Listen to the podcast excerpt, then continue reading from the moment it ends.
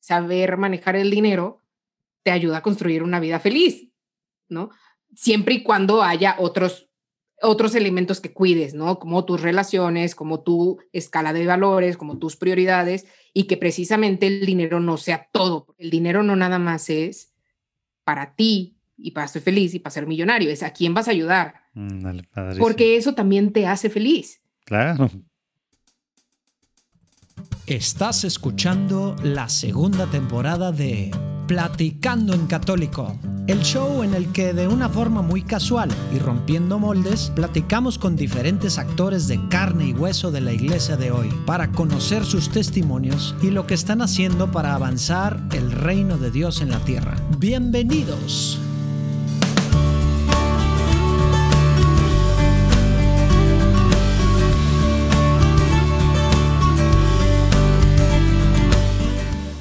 Tal? Llegó la cuaresma y llegó el frío en el norte de México y en el, pues bueno, iba a decir el sur de Estados Unidos, pero en todo Estados Unidos.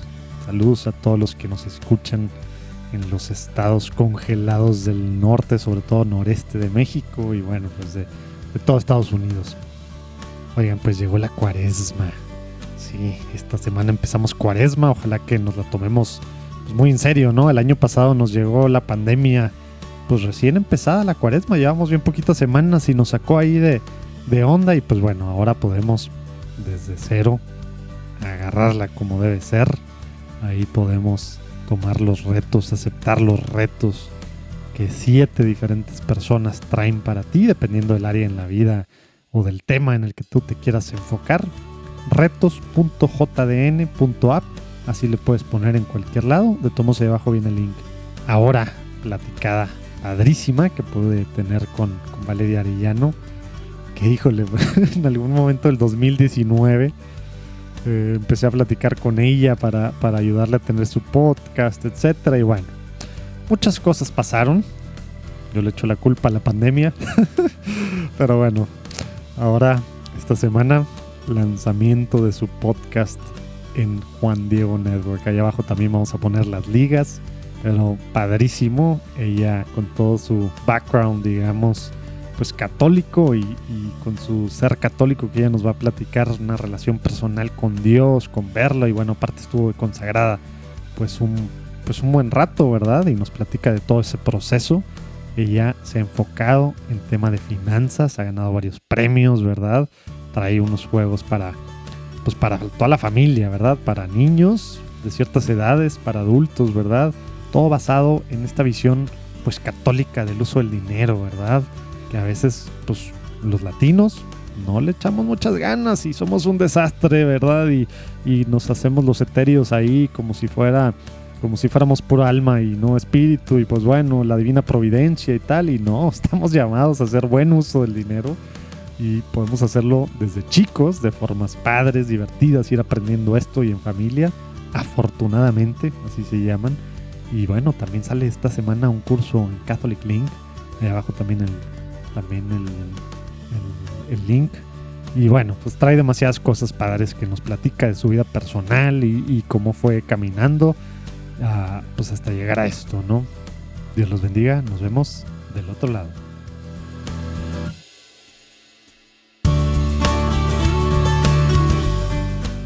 Valeria Arellano, un placer tenerte aquí en Platicando en Católico. ¿Cómo andas? Súper feliz, la verdad. Fue una sorpresa, ¿no? Llegar tan rápido a, este escenario. Oye, no, Muchas pues, gracias por invitarme. Traes muchas cosas, pero bueno, ahorita nos platicas, si te parece, antes de, de, comenzar, nos ponemos en presencia del Señor para empezar con el pie derecho. ¿Cómo ves? Claro que sí. Padre, Hijo, Espíritu Santo. Amén. Señor Jesús, te quiero pedir en este momento que estoy aquí con, con Valeria y con tantos otros miles de personas en diferentes momentos, diferentes espacios. Te pedimos que, que estés tú presente, Señor. Te pedimos que mandes a tu Espíritu Santo para que nos ilumine, para que guíe la platicada que vamos a tener y también para que, para que abra los oídos espirituales de todos los que están escuchando, cuando quiera que escuchen, para que se emocionen con las cosas que estás haciendo en tu iglesia partir de, personas como Valeria, Señor, te pedimos que, que nos emocionemos y que nos den ganas de, de echarle ganas desde nuestra trinchera. Te pedimos todo esto también por la intercesión de nuestro santo patrono San Juan Diego, en el nombre del Padre, del Hijo y del Espíritu Santo. Amén. Muy bien, Valeria, pues bueno, a lo mejor, bueno, al, ratito vamos a llegar a los temas que estás haciendo, pero ahorita quisiera empezar para que te vayamos conociendo cómo fue llegando a esto, Valeria.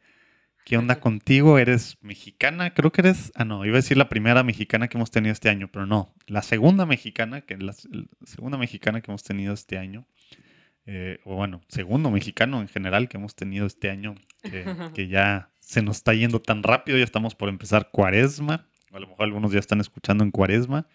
Y pues bueno, ¿qué onda con Valeria? ¿Naciste en México? ¿Dónde naciste? ¿Tu familia cómo era? ¿Era católica? ¿No era católica? ¿La fe tenía algo que ver ahí o no? Un poquito platícanos de eso, porfa. Sí, claro que sí, José Manuel.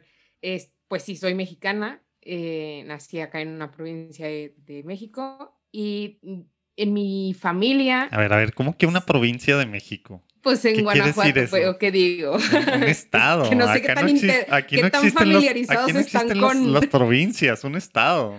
Bueno, en el estado de México, en el estado de Guanajuato. Este y, y mm, que está en el centro del país para los que no están tan familiarizados con, con México. Este y en mi familia sí siempre ha sido católica, pero creo que también es un o sea, una forma de vivir la fe muy particular y que creo que definitivamente me influyó en mi, en mi forma de, vivir la religión, ¿no? Em, mi papá sí es muy católico y es como una persona recta, ¿no? Y que va a misa y cumple con, con los mandamientos y demás porque así le enseñaron, ¿no? Y como quisiera decir por disciplina, pero pues es como una disciplina espiritual también, ¿no? Como que sabe que eso es lo que se debe de hacer y lo hace y, ya. Y mi mamá eh, sí es mucho más espiritual, pero algo que me marcó muchísimo de la formación de mi mamá en el campo espiritual es que siempre fue como algo muy libre. Em, como que ella nos decía, ahí está Jesús y puedes platicar con él como un amigo y nos decía como que todas las características que tenía ese amigo y entonces, como que mi hermano y yo, que somos solo dos en casa, este, pues le, le compramos la idea y nos seguimos. Y yo creo que en ese, pues en esa libertad Dios finalmente se reveló y, y nuestra relación con Él es como muy personal, o sea, como mm. que, mamá, no vengas a decirme lo que tengo que hacer si yo tengo mi relación con Dios. Digo, dentro obviamente de la formación y de la doctrina católica, ¿verdad? No es como que cada quien se inventa su, relación con Dios. Yo me confieso directamente con él. Exacto. sí, no, decir. sí, no, no, no, no en ese sentido, pero sí, voy a poner un ejemplo. Mi hermano y yo nos fuimos eh, con la Legión desde muy chiquitos y, eh, y, mi mamá en algún momento le preguntaron, pero ¿cómo le hiciste para que se fueran y no sé qué? Las señoras. Y mi mamá les dijo, pues no sé, o sea, no sé, yo no los animé, yo, o sea, yo les enseñé a querer a Dios y ellos se la creyeron. Eso fue lo que dijo. Y, cuando yo escuché eso, fue, es verdad. O sea, a mí mi mamá no me, no me motivó, no me impulsó, no me presentó nada. Quien, quien, es más, quien le dijo a la consagrada, oye, quiero que me ayudes a pedirle permiso a mis papás, fui yo, ¿no? Entonces, y mismo caso el de mi hermano. Entonces, como que siempre fue una relación muy personal, o sea, como muy libre y es en ese sentido también muy responsable, ¿no? Mm. Entonces, ha sido pues también eh, una forma de vivir la religión muy bonita. Oye, y vámonos un poco antes, porque ya, ya dijiste que pues tema de la legión y, y, bueno, los dos, ¿verdad? Pero, pero ustedes estaban, dices, tu papá era por un lado así, tu mamá, pues por otro lado, dentro del mismo ser católicos. ¿Estaban en algún movimiento, grupo ahí o en alguna escuela católica? ¿Cómo, cómo, cómo vivías eso para, para, digo, como familia, uno? O, y dos, pues luego para precisamente, pues tratar de entender esto que le preguntaban a tu mamá, ¿no? Para entender cómo terminan yéndose, ¿no? no, claro. Este, pues no hay mucho más atrás porque yo me fui a los 13 y mi hermano se fue a los 12. O sea, como que la niñez fue y, y un ratito de adolescencia, ¿no? Este, pero sí, mi papá no, es, no pertenecía a ningún movimiento.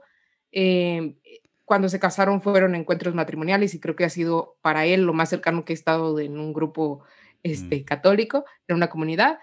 Em, sus hermanas sí han estado en el movimiento y mi mamá sí estaba en el movimiento. Ella fue directora de. Cuando dice el movimiento, movimiento Reino Christi, me imagino. Del movimiento Reino Christi. Mm. Este, pues sí, justo ahí con los legionarios. Pero pues no, también eh, era, mm, vivía en una ciudad pequeña, entonces no vivían aquí los sacerdotes ni las consagradas, entonces tampoco era como quizá otros, eh, otras ciudades en donde veían a los padres a todas horas y tenían actividades con ellos, pues acá era un poco más eh, ligero. Pero mi mamá fue directora de NET, un apostolado para niños, o un apostolado católico para niños, este, y eso también me marcó muchísimo desde que yo estaba en tercero de primaria hasta, no me acuerdo la edad, pero me acuerdo de los, de los años, hasta como segundo, primero de secundaria, ¿no? este, y eso sí me marcó mucho porque pues vas arriba y abajo con tu mamá y el apostolado y los niños y, la, y las actividades y el rally, no sé qué. Entonces, este, pues eso es lo que, lo que hubo en mi vida antes de, ¿no? Ya, ya. ¿Y, y cómo si no estaban, o sea, fue a pesar a través de net?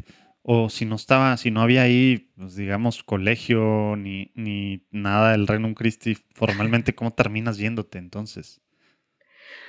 Pues súper chistoso, porque una, mi mamá quería que fuera a LECID, que es como el club que sigue después de NET, como para adolescentes, pero yo no quería. Total que un día... Eso sí había ahí en, Guanajuato. Sí, sí había, eh, pero a mí no me gustaba. Entonces, un año no fui y al siguiente año pues ya empecé a intentarlo, ¿no?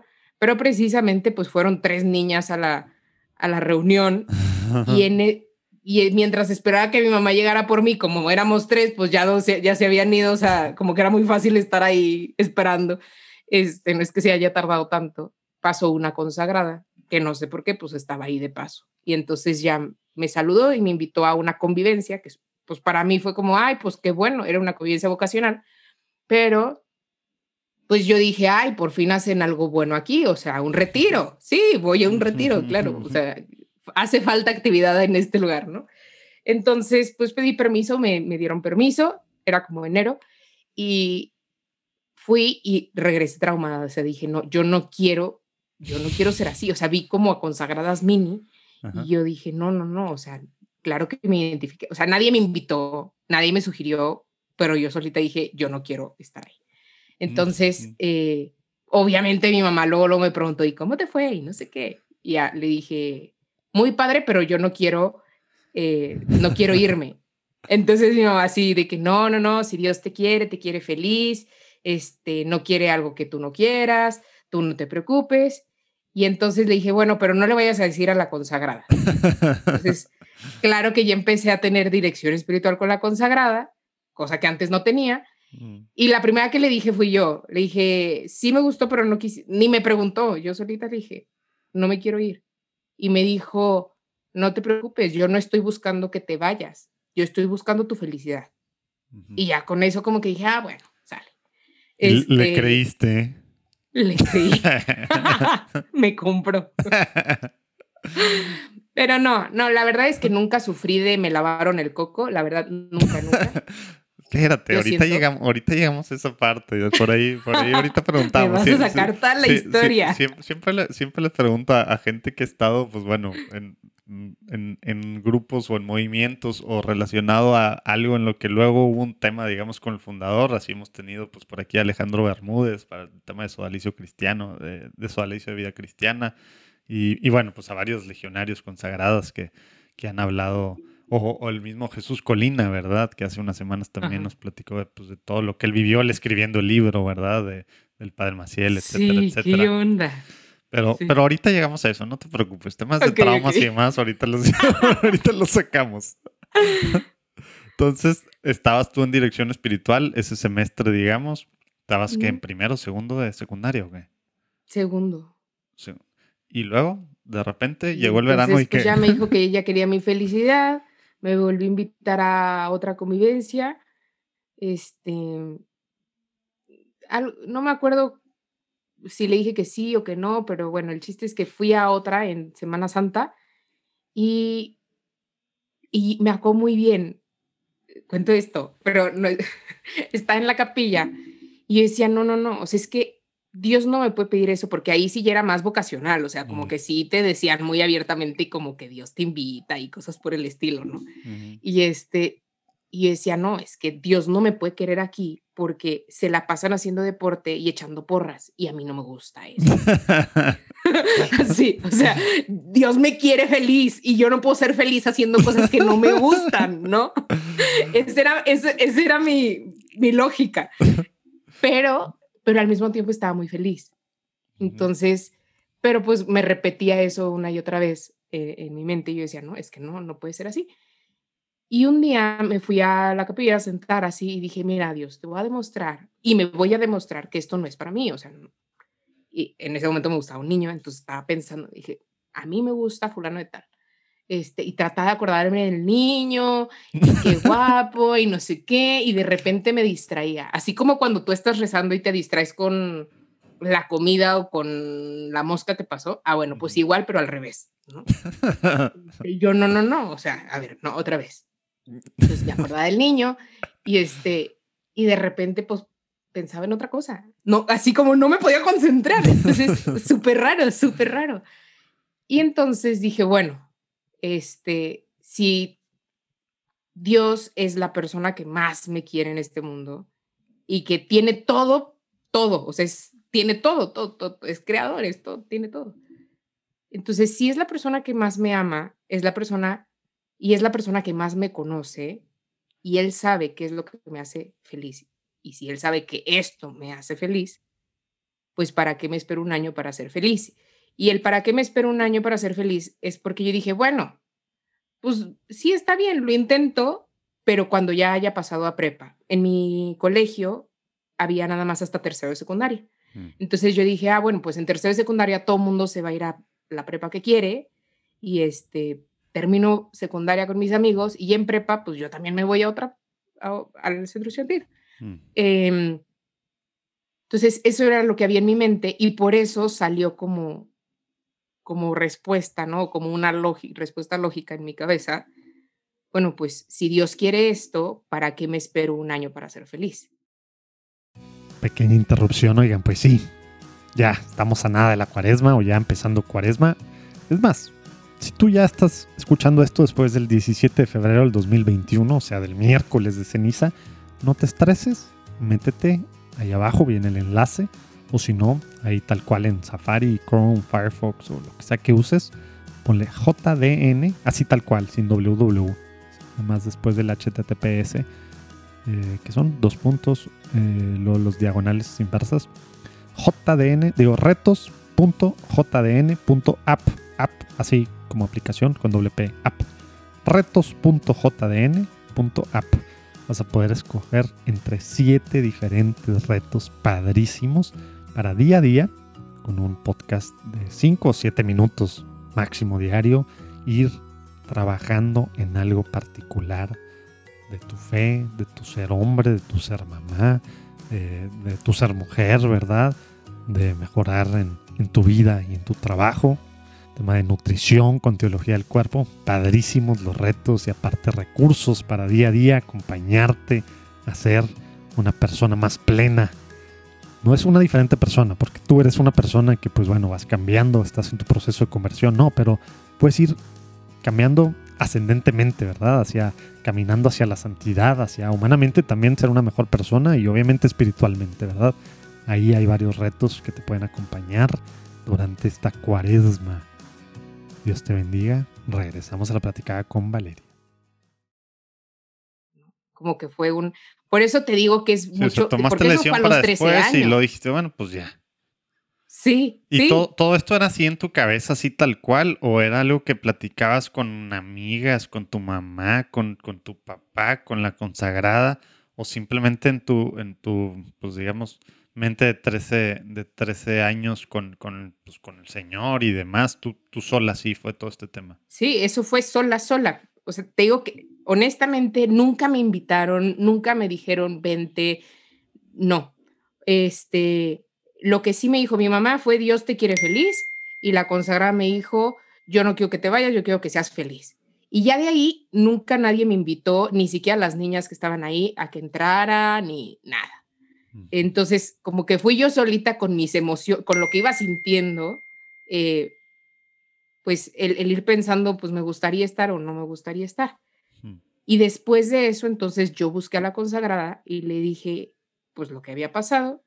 Le dije, pues quiero intentarlo, nada más que mi papá no me va a dar permiso, entonces necesito que me ayudes. Eso, esa fue mi, mi relación con la consagrada, o sea, yo más bien fui la que, le dijo, ven a ayudarme.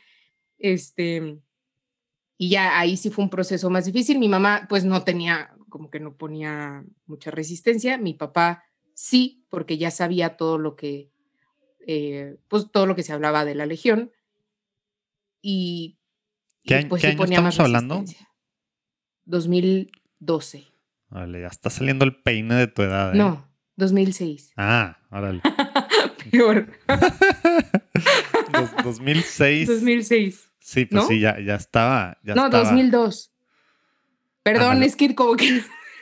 Sí, 2002 pues había muchos rumores y muchas cosas, pero no había nada, pues nada, nada formal y todo era considerado ataques de, de otra gente, eh, pues sí, de otra gente que quería hacerle daño, ¿no? Entonces, sí, no, 2002 y dos. Ya empezó, ya empezó la gente a hacer, a hacer así los cálculos. Ah, tiene entonces. Sí, sí, sí. ¿Cuántos Le estoy dando pauta. bueno, y entonces 2002 el 2012, tenía 13 años. 2002 entonces estabas pues viendo acá para irte con tu papá y demás y pues sí, te fuiste entonces. Y sí me fui. Sí me fui y también eh, es que en la mente del adolescente, todos mis amigos se iban a campamentos en Estados Unidos en verano y estaba la película de Juego de Gemelas, entonces que está en un campamento, entonces mis papás jamás me iban a dejar ir a un campamento, que aparte, o sea, era bien difícil que mi papá me dejara hadas y cosas por el estilo, entonces decía, pues, ¿tú crees que si mi papá no me deja ir a, a pijamadas, me va a dejar ir a la Ciudad de México a un campamento que era eh, pues justo antes de entrar. Este, y, y, no, o sea, dije, no me va a dejar. Por eso le dije a la consagrada, necesito que me ayudes. Pero para mí era mi campamento, o sea, era a lo que podía aspirar, ¿no? dije, mínimo me dejan, ese sería mi campamento de, de verano. Y yo ahí pedí permiso, creo que desde ahí traigo la venda de negociante. Este, dije, de una vez voy a sacar permiso para quedarme. Mm. Porque si no me quedo, pues no pasa nada, no es como que van a decir, no, pues regrésate. Pero si sí me quiero quedar, pues ya me va a costar otra vez trabajo tratar de convencerlo. Entonces, de una vez pido el permiso para las dos cosas, para el campamento y para, para quedarme. Y así fue. ¿Y, y, cayó tu papá? O sea, tal cual, ¿lo, lo convenció la consagrada o lo, la convenciste tú? ¿Lo convenciste No sé quién lo convenció. No es como que le haya hecho gracia, honestamente. Creo que, creo que él dice que pues él pensó que me iba a regresar, ¿no? Eh, pero me acuerdo muy bien que la gente que me ha escuchado antes va a decir que tengo algo con los gansitos, pero me acuerdo que decía, bueno, pero te dejo ir nada más al, nada más al mes de verano. Y le dije, ay, papá, no, o sea, dame permiso de una vez para quedarme, porque imagínate, pues, lo que me estás, si, si me gusta, me voy a tener que regresar, porque no me estás dando permiso. Es como si tuvieras un gansito enfrente un mes y te dijeran, no te lo puedes comer. Pues no. Ok, entonces este, este anuncio, este no, está patrocinado ni nada por, por Gansito, este episodio, ¿eh? pero bueno, al parecer sí es fan de Gansito, Valeria, búsquenla a alguien que trabaje, que es Marinela o Vivo, ¿quién es? Marín. Búsquenla para patrocinar sus cosas que al ratito nos va a platicar qué hace, porque siempre platica de esto, aparentemente. Exactamente. Sí, entonces, este, pues no sé, creo que, creo que me dio permiso porque él pensó que me podía convencer para regresarme. Entonces dijo, bueno, ya. Sí. Oye, y, pues". y, esto, digo, no, no me quiero enganchar mucho en todo este tiempo, pero ¿cuánto tiempo estuviste ahí? ¿Cómo estuvo esa parte? Y, y si quieres, vámonos un poco más a, pues estuviste en la Ciudad de México, ¿qué otras ciudades estuviste? ¿Cómo estuvo, pues literal, el cumplir tus 15 años? Que pues en México, pues ya saben todos los que nos escuchan, en México pues se hace un pachangón en los 15 años y demás, pues tú estabas ahí y en los tiempos en los que pues para las consagradas del Reino Christi, ¿podías ver a tu familia cuántas veces al año? Mm, una vez. No, porque yo estaba en México. En, Bueno, aparte, Ajá. Entonces, digo, no en la Ciudad de México, pero estaba en México, entonces mis papás sí podían ir a verme. Pero sí, estuve, de ahí que me fui, estuve cuatro años en la Ciudad de México. Ujú. Ahí mis papás iban a visitarme cada 15 días. Este, y luego me consagré a los cuatro años, o sea, cuatro años después me consagré. El primer año no ves a tu familia. Estuve en Monterrey cinco años.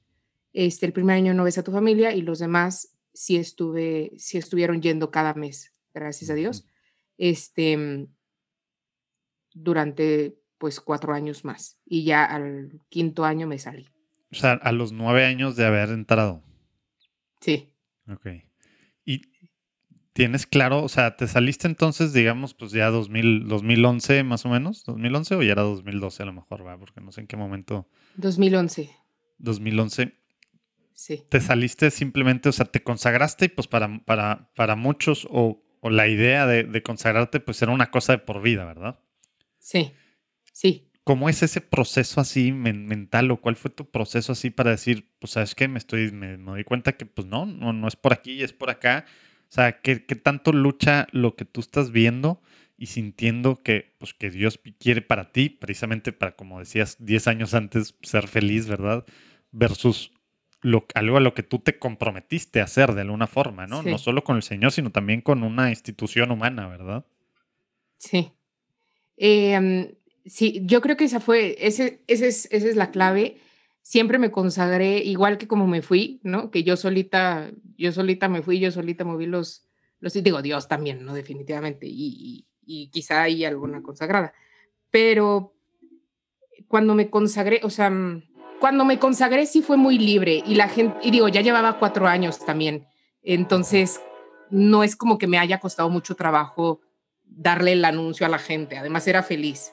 O sea, no, eh, eso, en mi proceso no es que las consagradas me convencieron, es que a mí me gustaba también. Ujú. Este, como que esta idea de, de hacer algo por el mundo y pues al final era algo que yo había, hay, creo que hay dos cosas que, o tres, que embonaban muy bien y pues entré como anillo al dedo, ¿no? Em, una, que la fe, la forma de vivir la fe, como que tenía, era muy similar a lo que yo había vivido desde chiquita, eh, era muy bonito, era muy personal, muy espiritual. El apostolado, que siempre ha sido como una pasión personal, a mí me ayudar, o sea, que más personas conozcan a Jesús y se diviertan y sean felices y experimenten lo que yo he experimentado, me, siempre me han encantado. Y la tercera es como la disciplina y el perfeccionismo, ¿no? Entonces, en, en mi papá era muy así, ¿no? Muy perfeccionista y, y finalmente dentro de la legión hay muchísimas reglas y muchísimas normas.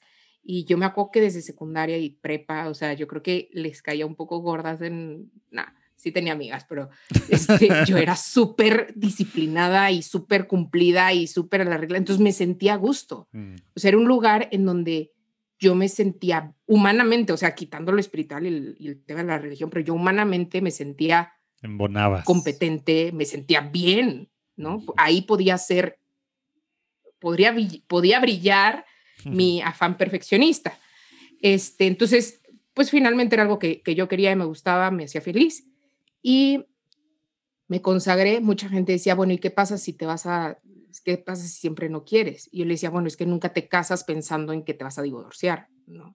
Sí, Pues es, sí, sí, es tal cual, o sea, sí es tal cual, digo, ya sé que estaba medio, medio extraño y es algo que ya se ha aclarado, sobre todo que fue el año antepasado, con este año la pandemia ya ni sé ni qué año estamos, ¿verdad? Pero que fue el año pas- antepasado que apenas se aclaró la situación, digamos, de las consagradas del Reino Christi, que qué eran, que esto, que el otro, pero tú, a ver, explícanos qué quería decir, qué quiere decir que te consagraste eh, a través del Reino Christi, o sea, es el tema este de Virgen consagrada, de la iglesia que ya hemos platicado aquí con, al- con algunas.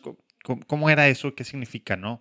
Para, para que Sí, entiendan lo que estás voy- platicando, porque a lo mejor dicen, pues como entonces sí es casarte, pero con, o sea, ¿cómo fue? Sí, voy a decirlo así en palabras bien simples porque además ni siquiera creo que eso ya corresponde a la realidad.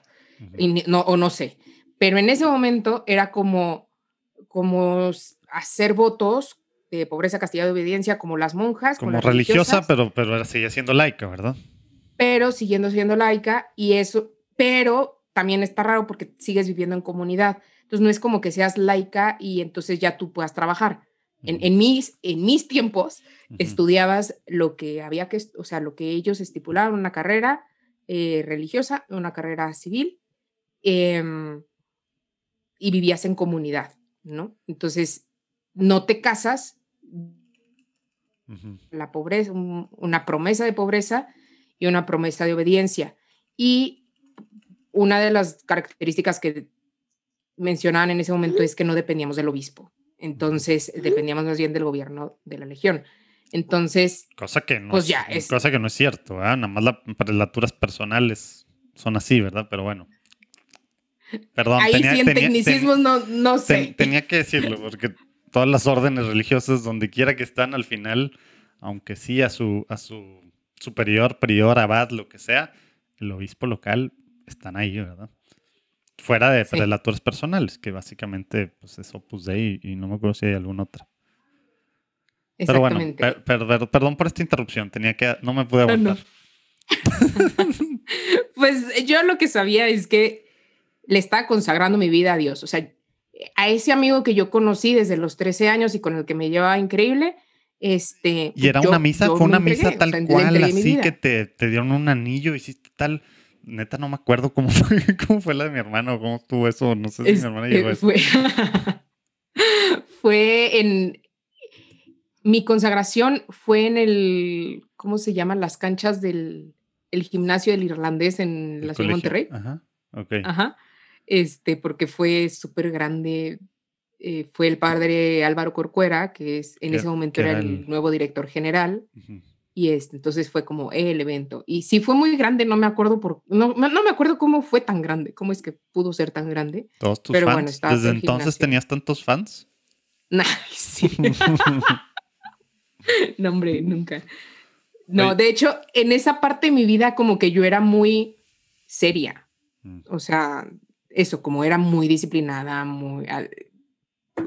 si le preguntas ahorita a todas mis amigas de ese momento, era como, es que Valeria cumplía con todo. Y sí, sí cumplía con todo, pero también me faltaba como que esta parte de ser empática y platicar y no sé, como que esa parte, no sé.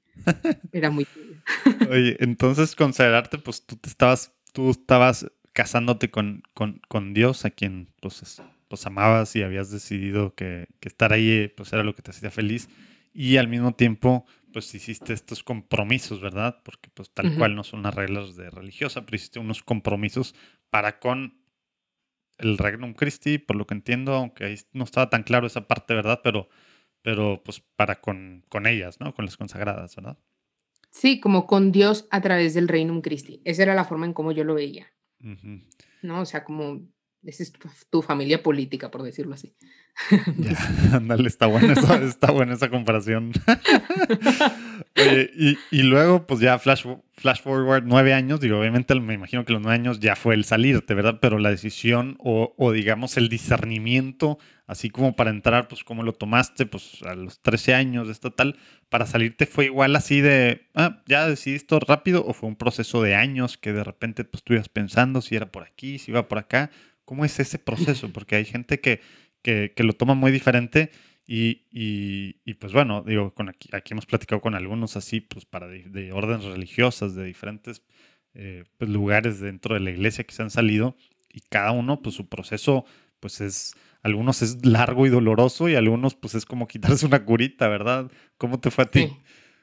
Como una curita, este, y, y justo yo creo que fue así por, por mi relación personal con Dios, o sea, Em, pues eh, a los dos años más o menos fue lo del padre Maciel, lo de los escándalos y todas estas cosas. Y la verdad yo dije, eh, me acuerdo perfecto, estaba en la capilla y dije, si me quiero ir, ahora es cuando, ¿no? O sea, estás hablando de los dos años de que entraste. a los dos años de que me consagré, ajá, que ya ah, llevaba seis años. Ajá, ya, ya llevaba seis años. Tanto así. Sí, 2002, 2002, entre 2006 me consagré, 2008 o 2009 ah. fue esto, ¿no? Ah, yo pensé que había sido antes cuando Papa Benedicto pues lo había mandado a, a recluirse, pero bueno. Ok, y, y entonces ahí fue, o sea, simplemente pensaste eso y Eh, decisión. sí. seguir por- sí, ¿cómo? como que dije, a ver, si ahorita me quiero salir, nadie me va a cuestionar, nadie me va a decir, o sea, como que ahora es cuando, ¿no? Pero la verdad dije, pues, si en algún momento de mi vida me quiero salir, este es el momento más fácil. Ujú. Pero dije, pues la verdad, pues no, como que solo sería porque no quiero vivir, pues como que honestamente no es como que yo vea que no es mi camino Mm, o que sea algo malo. Ujú. Entonces dije, "Bu- pues nada, pues sigo y sí, no porque alguien me convenza ni porque nadie me tenga aquí. ¿no? Oye, Pues pero ya, es pero como- sí hubo desbandada, ¿verdad? Sí, sí, sí, sí. Y eso no te afectó tampoco, al menos fue como un emocionalmente. express. ¿Cómo, perdón? ¿No te afectó eso, al menos emocionalmente, la desbandada de que pues compañeras, amigas o gente que a lo mejor tú respetabas de cierta forma, que llevaba un rato de consagradas, se saliera? No, lo que sí me pegó fue cuando se salió un grupo de consagradas. Eso sí, que O sea, un grupo Estaba, así de pues, jalón. sí, porque estaban haciendo su propio grupo y entre ellas estaba, no me acuerdo cómo se llamaba en ese momento, pero como la directora general. Entonces ahí sí fue como, oye, o sea, hace seis meses, es más, yo ya estaba afuera, pero, pero sí me, me impresionó demasiado porque dije, a ver, hace seis meses fuiste a donde yo estaba viviendo y me dijiste que todo iba a cambiar y que todo estaba avanzando y en el fondo estás haciendo tu propio grupo, como que... De que, ¿por, qué, ¿cómo? por qué no me invitaste? No, no, no, no, no, ni, ni ganas, pero, pero honestamente sí es como, ¿cómo? O sea, mínimo lo del fundador o muchas cosas, pues no me tocaron a mí directamente, como que, Ujú. pues yo tenía mis formadoras y me tocaron buenas formadoras y como nunca me sentí engañada, ¿no? Digo, Ah, me acuerdo literal, no, nunca te sentiste engañada ni siquiera así indirectamente por estar en algo que él fundó. No, la verdad no. Órale. No, porque al- digo, Digo, para uno que este- no estuvo en nada así, para mí es bien difícil de, de entender esa parte, ¿verdad? Digo, me tocó cercano con, con hermanos, con amigos, con tal, pero, pero, pero como que sería lo normal según en mi mente de fuera, ¿verdad? De que pues, pues, tuviste en algo que él fundó y, y leían las cartas y los libros y el libro plagiado y el tal y esto, y pues como que sentirse traicionado, engañado, pero en ti no ¿Sabes fue el caso. No, porque al final él era, él fue un accesorio. O sea, así como te digo, el Reino Cristi era mi familia política, pues el padre Maciel era parte de, o sea, pero no, yo no, yo veía mucho desde que entré que mucha gente era como, ay, el padre Maciel, y va a venir, y vamos a verlo, Cañón. y vamos a no sé qué. Sí, la, Y- la y donde- persona o- en el sentido de persona, o sea, el persona en el sentido de marketing o como se le diga, o psicológicamente el persona de él, pues era una cosa gigante, ¿verdad? En todos los sentidos, Exacto. ¿verdad? Casi, digo, ya sé que ya no juzgando y demás, pero pues casi era, pues, pues bueno, idolatraban, ¿verdad? De alguna forma, ¿verdad? Algunos así lo tenían y por eso se les cae el mundo. Y en tu caso, pues tu relación era con, no con él, ni, ni era por él, era por el, por el Señor, por lo que estoy entendiendo, ¿verdad? Exactamente. Entonces, de hecho, al contrario, o sea, me acuerdo perfecto que decían, este, nos enseñaban, ¿no? De que, ay, pues que las consagradas tienen que usar la... ro-". Y de repente pasó lo del fundador y, no, pues ya no, ya no tienes que usar, este, de qué fondo y esas cosas. Y yo como, o sea, jam- ¿por qué? ¿Por qué? Pues porque nunca, porque no, no es necesario. Y yo como, pues nunca ha sido necesario, como que son estas, estas cosas que usas porque, o sea, a mí me dijeron que era porque, pues, una, un detalle, una manifestación que nadie se da cuenta y que tú se lo ofreces a Dios. Entonces, como porque ahorita lo vas a quitar nada más porque no era necesario, pues nunca ha sido necesario. Entonces, como que mi relación, sí, o sea, como que, este, había reglas que no, que no, creo que sí hay, hay reglas que no debían ser, había, hay muchas carencias. Eh, quizá en ese momento yo no me di cuenta, pero de, de manera paralela, pues yo también iba madurando. Ujú. Es decir, con, independientemente de las reglas, yo traía un proceso de formación humana que necesitaba trabajar Mm. y que gracias a las formadoras que tuve, pues lo empecé a trabajar independientemente de las normas. Entonces, como que fueron dos procesos paralelos, pero en, en el que al final yo quedé bien, o sea, yo quedé mejor. Y, y eso fue que al, en mi cuarto año me dijeron, vale, es que necesitas, necesitas sentir, o sea, no todo puede ser cumplir, ¿no? Necesitas trabajar tu mundo afectivo. Y yo decía, no, no quiero. Quiero ser un robot. Yo quiero ser un robot, yo así estoy feliz, entiendo todo y me acuerdo que veíamos películas y, y, mis amigas así llorando y no sé qué, y yo como, ¿por qué lloran? Ya se acabó, dabas un zapito. Este, o había una consagrada que quiero mucho, pero siempre me preguntaba, ¿cómo estás? Y yo, ya no me preguntes cómo estoy, o si estoy bien, ya, ¿no? ¿Qué más quieres que te diga? Pero era precisamente porque, pues sí, yo no había madurado una parte afectiva y a lo mejor ahí, pues, desde chiquita tenía que trabajar algo. y, y, fue gracias a las formadoras, independientemente de las normas, que yo empecé a trabajarlo. Y este, hasta que en un momento yo di, estaba, pues sí, la verdad es que este, esta parte afectiva me costó tanto que tuve que ir a terapia y tuve que tomar incluso medicamentos porque traía un tapón ahí de emociones. Este, y cada vez tomaba más medicina. Bueno, cuando empecé a tomar medicina, me acuerdo que le dije al, al padre, que, a un padre que nos acompañaba ahí, le dije, padre, mejor me voy. O sea, qué pena padre Walter, comprando. El padre Walter. un hombre de Dios. sí, soy, él me ayudó muchísimo. Saludos, padre este Walter. No sé dónde está, no sé si sigue en Monterrey o qué, pero Saludos. a quien sea que, esté escuchando, que lo conozca y lo vaya a ver, mándele saludos, por favor, de ambos. Sí, sí, se le quiere al padre. Este, bueno, él me ayudó. Él, sí me ayudaba mucho su forma de ver la vida. Interrumpo, interrumpo. Ya escuchaste Tómatelo a la ligera con Rafa Piña y Iván Urquidi la semana pasada.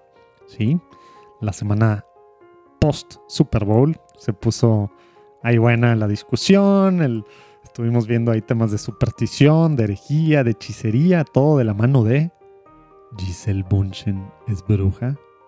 Eh, sí, Giselle Bunchen, la supermodelo brasileña, que es la esposa de Tom Brady y que tiene sus rituales y le hace temas de piedras eh, sanadoras y, hace que repita ciertos mantras y le da a Ganesh, el dios indio removedor de obstáculos que tiene su locker, Tom Brady, etcétera, etcétera, etcétera. Los dos, pues bueno, son de familias católicos, se casaron por la iglesia católica, ¿verdad? Tienen el sacramento del matrimonio y tiene estas cosas y él mismo ha dicho, mi esposa es una good witch, una bruja buena. ¿Existe eso?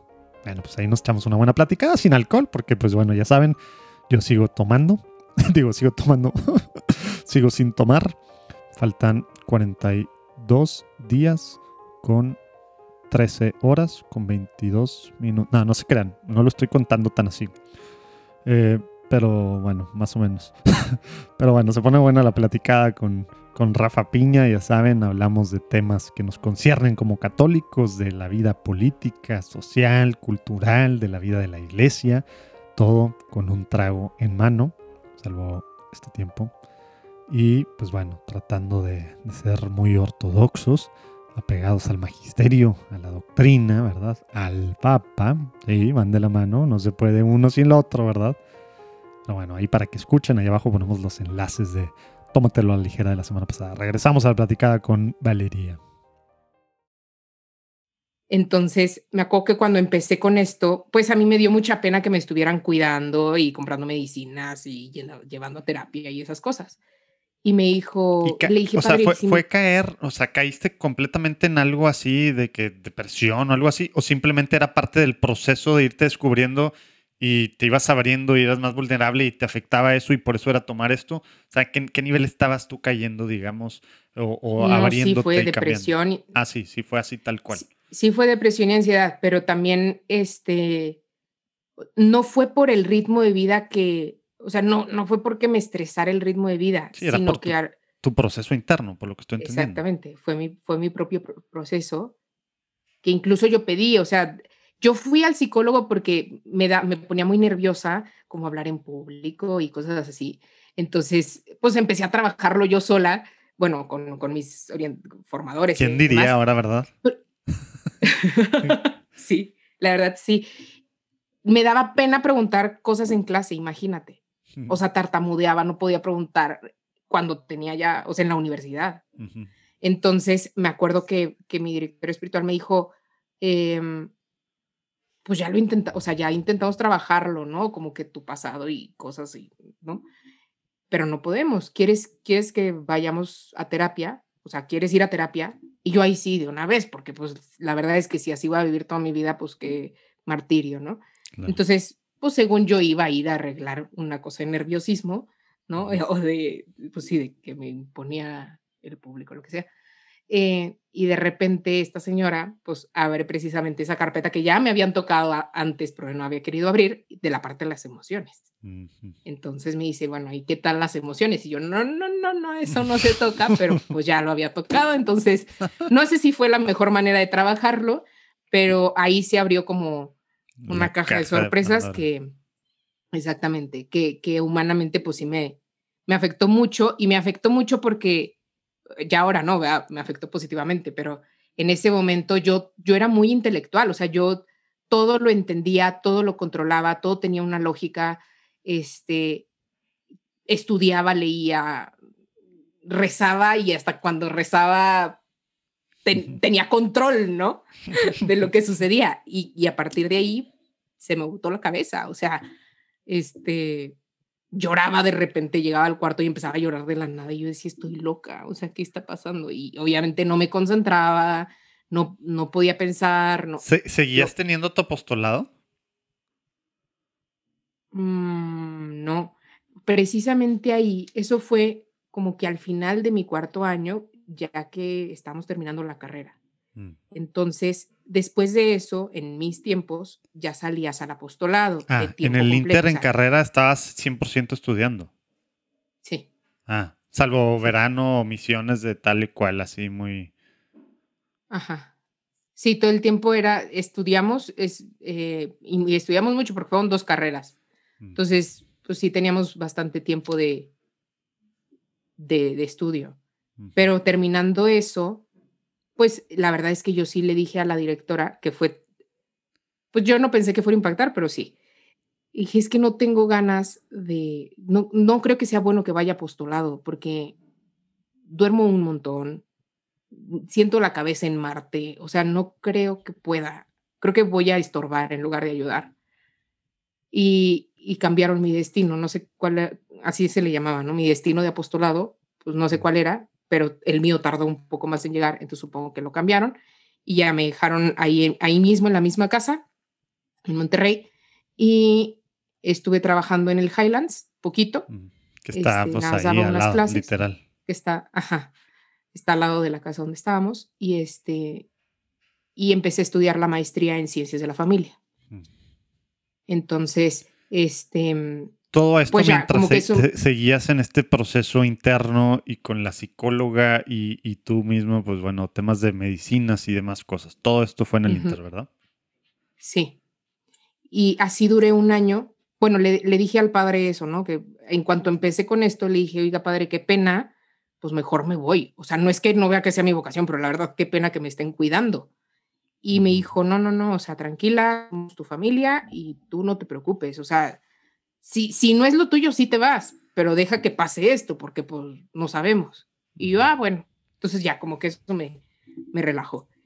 Eh, y más o menos al año, me acuerdo perfecto que en un momento de lucidez, porque te digo que no, o sea, parte de mi sacrificio fue, fue un sacrificio, fuera de la legión y fuera de todo eso, humanamente fue un proceso de mucha purificación y de, pues sí, una experiencia espiritual muy fuerte porque fue abandonarte en Dios y recordar que Dios no te quiere por tu perfección, que era lo que yo dominaba, sino pues por lo que eres. Puedas, hagas o no hagas, ¿no? O experimentar hasta que me quedara claro. Y en un momento de lucidez dije, estoy tomando un montón de medicinas y cada vez estoy tomando más y no mejoro. Entonces, y estoy pidiendo permiso y muchas cosas. Y me acuerdo muy bien que en una clase, creo que de bioética, nos decían que el valor fundamental es la vida. Y que de ahí el, el siguiente valor, porque sin la vida, sin el derecho a la vida, este, no, no pues no sobreviven los demás derechos, ¿no? Entonces, primero el valor del el valor fundamental de la vida y que de ahí surge el derecho a la salud, porque sin salud no hay vida. Entonces dije, ok, entonces antes de que si la vocación y lo que sea, creo que lo más importante es que yo tenga salud, porque si no me voy a morir, ¿no? Eso, eso pasó en mi, en mi cabeza. Entonces, yo no sé si Dios me llama o no me llama, pero lo que sí sé es que yo cada vez me estoy enfermando más. Entonces, pues yo creo que me tengo que salir para que esto mejore, ¿no? Em, y ya, eh, como que eso lo vi muy claro. Le dije a mi directora y me dijo, acaba de llegar un comunicado en el que dice que puedes ir a vivir con tu familia y regresar si necesitas, o sea, para todas las consagradas, ¿no? O salir y si ves que si era lo tuyo, regresar.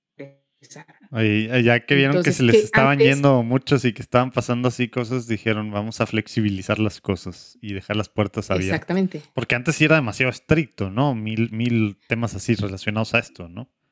Sí, este sales y ya no regresas, ¿no? Entonces, como yo realmente no hice ningún proceso vocacional ni nada, es más, yo realmente la, la dispensa de mis votos, que así se le, o de las promesas, que es el permiso de salirte en pocas palabras, eh, yo decía, pues quiero, quiero pedir una dispensa para no tener la presión de estar aquí, disque consagrada, cuando estoy pidiendo mil permisos y estoy viviendo una vida que no es perfecta, ¿no? O sea, perfectamente consagrada. Era un conflicto que a mí personalmente me causaba y que creo que eso influía en que no pudiera mejorar.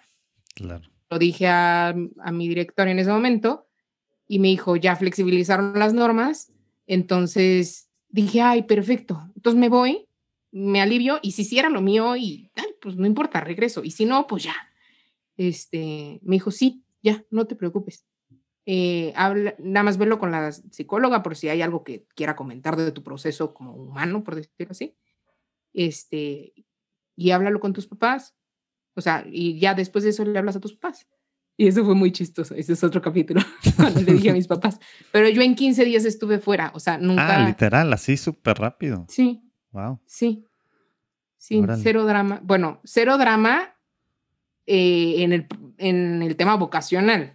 Drama había por mi proceso, pero pues era un proceso que yo creo que si no hubiera estado dentro, muy difícilmente lo hubiera podido sacar afuera. O sea, si yo crecí así, claro. quién sabe, o sea, igual hasta que me casara o no sé. Pues sí.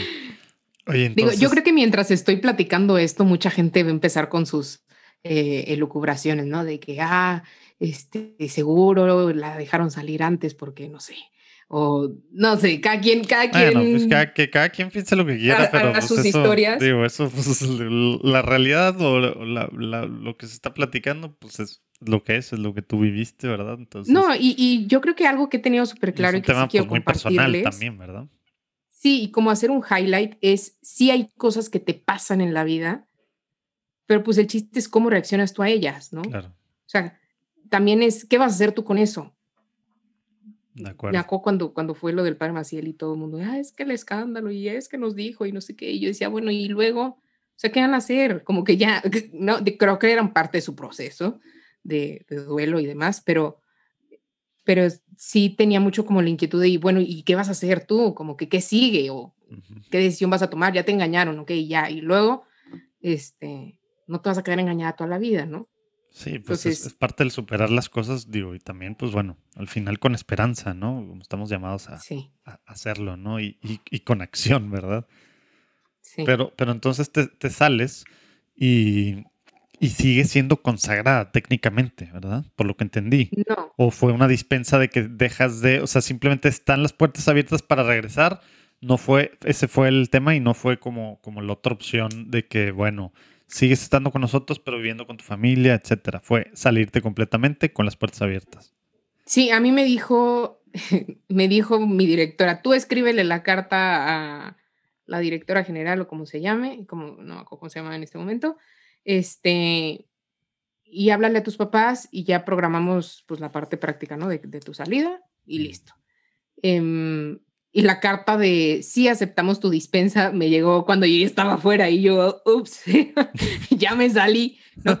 Eh, sí, como que el objetivo era precisamente bajar ese estrés de tener que cumplir con, o sea, un estrés personal, ¿no? Quizá, este, sobre todo personal, de sentirme con el compromiso de cumplir con una vida que no estaba, que no estaba cumpliendo.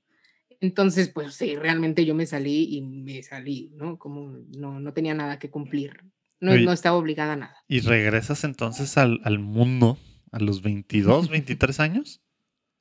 21. 21 años, ok. Yo me imagino que ibas a cumplir 22, algo así, ¿verdad? Pero 21 años entonces, y digo, traías tú todos estos temas internos que estaban pasando, y luego... Eh, pues salí en agosto y creo que en diciembre me quitaron las medicinas y en abril me dieron de alta en terapia, o sea, ya. O sea, sí era lo que necesitabas. sí, sí, yo creo que sí fue la gota que derramó el vaso. O sea, viviendo en tanta disciplina, pues al final algo no encajaba y más mi perfeccionismo y demás. Este, más el estilo de vida, o sea, que te dicen cumple tantas normas, pues eso también refuerza el, tema. Eh, pero al mismo tiempo, pues gracias a los directores que me tocaron, como que dijeron, no, o sea, y eso es, eso es también de reconocerse, ¿no? O sea, independientemente de las normas, pues te puede tocar un buen director y creces o un director que está peor y, te lleva, ¿no? Entonces, este, a mí me tocaron buenos directores y pasé el proceso finalmente, ¿no? Me acuerdo que la psicóloga me decía, le decía, es que cuando voy a recuperar mi cabeza, ¿no? Mi, mi, capacidad de pensar y todo eso. Me decía, pues no sé, pero vas a quedar mejor. Y yo como que no sabes. O sea, Quiero ver la luz al final del túnel. Sí, sí, no me digas eso. Y, y otra que me decía, mira, eh, hasta vas, a vas a terminar mejor y hasta con maestría. Entonces, porque, porque justo por eso había estudiado una maestría, ¿no? Entonces, wow, o sea, eh, realmente ahora me veo y sí, o sea, sí, sí soy más creativa, sí soy más libre, sí soy más empática, sí soy más social, ya hablo en el micrófono. sí era algo que me, que me hacía falta en, mi persona, ¿no?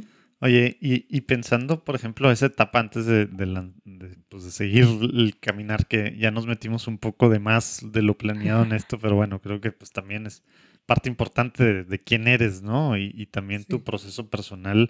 Lo a veces pensamos que somos los únicos que pasamos por nuestra muy específica situación, pero también a otras personas les, les, pues les sirve, ¿verdad? Escuchar, ¿verdad? Y, y se pueden pues también, pues bueno, sentir eh, que no están solos en sus procesos y demás, o con un pasado de cierta forma, etcétera, ¿no? Entonces, bueno, tiene mucho valor, gracias por platicarnos y, y abrirte de esta forma. Pero, ¿te quedaste alguna vez pensando, estaba muy niña cuando me fui o no? Nunca fue un tema. Eh, o sea, sí me lo preguntaban y sí me, sí me lo han cuestionado 20 no, pero tú, tú, misma, o sea, pero yo. O, con esa parte estabas muy. Porque es una de las cosas también extrañas, que obviamente no son extrañas en la iglesia, en los 20 siglos de la iglesia, pero sí en el último, ¿verdad? Sobre todo, de, de Regnum Christi Legionarios, pues desde tan chicos, ¿no? Eh, sí. Yo psicológicamente, o sea, creo, igual, visto desde un punto de vista psicológico, quizá fue una forma socialmente aceptada de revelarme, ¿no? O sea, cuando tú eres adolescente te quieres ir de tu casa y esta fue una manera fácil de poderme ir de mi casa. O sea, entonces, e, esa es como, es una lógica que yo le encuentro a haberme ido tan chica. Ok, sí. Pero no, pues lo disfruté un montón, la verdad. Pues sí, no, y, y este proceso, como tú dices, digo, obviamente no sabemos cómo pudo haber sido, pero, pero bueno, pues el proceso este te sirvió, cuál doloroso fue y con todo lo que ello implicó, pues te sirvió para lo que estás haciendo ahorita, lo que eres ahorita, mejor dicho, ¿verdad? Que te sí, definitivamente. Oye, y entonces te, sales y ya, ok, maestría, dos carreras, esto, el otro, te estás, digamos, sanando interiormente, todo esto. ¿Y ahora? Sí. O sea, eh, empieza el deschongue porque no viví mi adolescencia, mi juventud acá, o que, empieza, o para dónde empieza Valeria a caminar y para dónde empieza a ver el futuro. Sí, primero el, primero el, no regresar. Cuando tuve claro que no iba a regresar. ¿Fue después de abril? De, abril que dijiste que te dieron la alta? No, fue como en diciembre. Ah, Me acuerdo que fui de vacaciones con mis papás y les dije, no, o sea, yo creo que esto no era lo mío, porque yo ya, o yo no podría regresar, porque yo no podría tolerar el, el no tener la libertad de expresar mi cariño a las personas que quiero. O sea, el expresar mi cariño, entiéndase, ir a ver a mis papás si están enfermos, ir a cuidarlos, ir a ver a mis amigos. Esas reglas ir a ayudar seguían, a alguien. seguían muy estrictas esas reglas. Sí, Ah. o sea, sí tenías que pedir permiso, a lo mejor te lo daban, pero pues mientras, mientras eso sucedía, pues tú no sabías y, y no tienes la libertad de hacerlo. Claro. Entonces ahí fue cuando dije, no, yo, yo, yo creo que ya no, ya no podría regresar. Mm. Em, y luego, ¿qué sucedió? Me fui a la Ciudad de México porque quería estudiar. Digo, ciencias de la familia ya iba a la mitad. Honestamente, a los 21 años y habiendo sido consagrada, yo no me veía para nada orientando familias. O sea, era un escuincle y no tenía ni idea de qué era la vida familiar. Pero mi mamá me dijo, ya termínala. O sea, tampoco está tan difícil porque ya traes bases este, y ya vas a la mitad. Y además tienes beca. Entonces, porque me mantuvieron la beca, Órale. entonces dije, pues sí, la, la termino, pero quiero estudiar otra cosa, ¿no? Que me guste más eh, o con lo que me sienta como más a gusto. Y entonces estudié la maestría en Economía y Negocios y la maestría en ¿A la par que estabas terminando esa? Ujú. Ah, órale. Entonces, ¿Eso, eso fue en, en, en dónde fue eso? eso fue en la Ciudad de O sea, te volviste a ir, pero ahora ya tú sola, viviendo pues roomies o solas y tal cual. Volviste Sí. a dejar a tu familia. Nunca regresé. ah, nunca regresaste. Nunca regresé hasta la pandemia, hasta ahorita. ok, ok. Oye, Nunca regresé. Eh, o sea, estuve un mes Navidad y en enero ya me fui. Sí. ya. Y, y entonces estabas tú, ¿y por, por qué decidiste esta otra maestría? O sea, ¿qué tenías en mente o qué estabas pensando que por dónde iba tu vida o qué? Siempre me, siempre me gustaron los negocios, siempre me gustó, sí, siempre. Este, desde que era niña vendía dulces y vendía pulseras, plumas, lo que sea. O sea, mis amigos de primaria perfecto se acuerdan de eso, sí, siempre. Y cuando era consagrada también, me acuerdo que cuando me salí le dije a, a- Tenías tu, en, mi tu negocio ahí de, ¿qué, qué les vendías? Platícanos. en mi rendición de cuentas. Y demás cosas. No. Este, le- llegué con la consagrada y le dije, oye, bueno, pues me llevo esto y te dejo lo otro. Y le digo, y tengo ahí 2.800 pesos de... Y me dice, sí, sí, de tu mercado negro, ya llévatelo. o sea, a pesar de cumplir las reglas tan al... Pues sí, tan a la raya, eso nunca lo dejé. Entonces, creo que sí es algo muy, muy mío. Ahí escuchas todos los lunes el episodio semanal de Teología para Millennials con el padre Mario Arroyo, quien escribe en varios lados, quien ha escrito libros, de hecho, sobre el tema de la razón y la fe, ha debatido con, con ateos en, el Perú, etcétera, etcétera. Bueno, pues es un podcast muy cortito que responde una pregunta puntual que tiene que ver pues, con series, con, con relaciones, con, con el mundo de los chavos de hoy. Digo, millennials, de los millennials jóvenes, casi generación Z. Teología para millennials, así también se llama su página, ¿verdad? Y un libro. Ahí pueden escucharlo en cualquier plataforma y ahí abajo viene el link. Teología para millennials con el padre Mario Arroyo. Son como 5, 7, 8 minutos exagerando cada lunes. Dios les bendiga. Regresamos a la platicada con Valeria. No, vendía libros, este, esta, vendía, ¿qué vendía? O sea, había una librería con las consagradas, pero yo aparte conseguí unos misales de net, que era material ya. para niños. Este, me encantaba, me acuerdo que me dijeron en la oficina, pero es que a nadie le damos a consignación, a nadie. Este, entonces confiamos en ti solo porque tu mamá y tu tía fueron directoras y porque te conocemos desde chiquita. Así, este, y sí, sí, no sé, no sé, o sea, porque no teníamos celular, digo, más o menos correo, no es como que yo saliera tanto, pero pues vendía, ahí están mis utilidades. Entonces, Buenísimo. ahí estaba. Entonces, sí, bueno, hice unos, algunos es- es- exámenes para ver cómo... ¿Por eh, dónde? de- como Oye. ¿y, y esto, ¿no? esto fue en qué universidad estudiaste? En la náhuac. O sea, y- en la náhuac estaban las dos. No era de que la Sí. otra, el Juan Pablo II, o sea, las dos estaban en la náhuac. Las dos estaban en la Que náhuac. quien no sepa es una universidad pues, legionaria, ¿verdad? bueno, no sé cómo se diga, legionaria Regnum Christi, como se diga. Pero, ¿no era también eso extraño? O sea, de que yo me salí, pero pues ahora sigo yendo todos los días, viviendo consagradas y viviendo en medio de un mundo pues, del Regnum Christi. Pues es que yo no me salí mal. O sea, yo me salí por salud. Ajá. no, pero no digo por ese lado. Simplemente, pues, me puedo salir bien de cualquier lado, pero pues de todos modos como que pues me salí, ¿verdad? O sea, y fue una decisión mía, ¿verdad? Y ahora resulta que sigo pues ahí también y sacando hasta beca y todo, así como que pues puede una parte de ti sentirse extraña, ¿no? Pero bueno, por lo que veo no fue tu caso.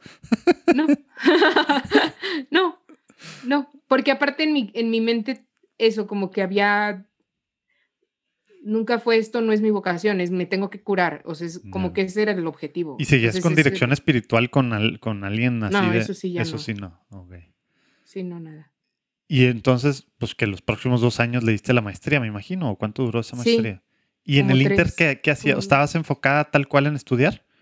Estudiaba, eh, pues empezaba a, conocer gente, o sea, amigas. ¿Tú decidiste saliéndote que, que, o sea, algo respecto a tu vocación o algo así, de que no, pues me voy a casar o no, voy a ser consagrada, digo, voy a ser yo, yo sola, eh, no sé, consagrada yo sola, como se diga? No, no, este, no, sobre mi vocación, no, lo único que vi fue que ahí no, y no en ese momento, o sea, no, que yo ya no quería obedecer. Básicamente. no, quería obedecer, quería ser libre para hacer lo que yo quisiera. Y la verdad es que sí me funcionó muy bien y creo que esos son los frutos que veo ahora. O sea, el sentir que tengo, o sea, el saberme libre para crear, inventar lo que yo quiera y experimentar y equivocarme es lo que más me ha permitido como desarrollar eh, mi personalidad. Incluso, digo, es, es ser libre dentro de los sistemas, ¿no? Porque también fui empleada y tienes que cumplir, o sea, y, tienes una gran idea y te dicen, no, eso no, no va, queremos hacerlo así. Y tú, pero es que esa es una mejor idea, pues sí, pero no, ¿no? Eh, también tienes que obedecer dentro de un esquema laboral, o sea, y hasta que salí de, de mi trabajo, que ya me adelanté 10 años, pero hasta que salí, logré poner en práctica todas esas ideas, toda esa pasión, todos esos intereses, todas esas habilidades incluso de negociación y, ahí está lo que, lo que estoy haciendo ahora. Ándale, vámonos, vámonos, a esa parte, ¿no? O sea, ¿cómo, es? No, vámonos a esa parte. ¿Cuál es el proceso para, para, estás tú, pues tres años, maestría, terminando la anterior, ¿verdad? De, temas que según tú nada que ver, aunque al final pues usas, usas de las dos cosas demasiado, ¿verdad? pero, pero terminando también la de negocios y, trabajando y demás, viviendo todavía en la Ciudad de México, pues el de México, tú, pues tú sola o con roomies o como lo que sea, pero tú allá, ¿verdad? Sin, tu familia y demás. ¿Para dónde va viendo Valeria que va su vida y cómo, cómo usar estos dones y este aprendizaje y estas ganas de, otras cosas? ¿Cómo, ¿Cómo empiezas a descubrir qué es lo que quieres hacer? Eh, antes de llegar a lo que ya estás haciendo ahorita, ¿no? Ese proceso, pues también, pues bueno, súper importante para la vida, ¿no? Ese, ese, ya, a lo mejor algunos dicen, bueno, pues eso lo tomo en carrera, lo hago en carrera, pero para ti, pues carrera estabas allá y luego maestría fue todo el proceso de interior y tal. Entonces, pues a lo mejor a ti te llegó a cierta edad y a otros les llega mucho más tarde y a otros ni siquiera les llega y nomás por default siguen sus caminitos, ¿verdad? ¿Cómo fue este proceso de, de ver qué onda con tu vida, hacia dónde poner al servicio de Dios tus dones?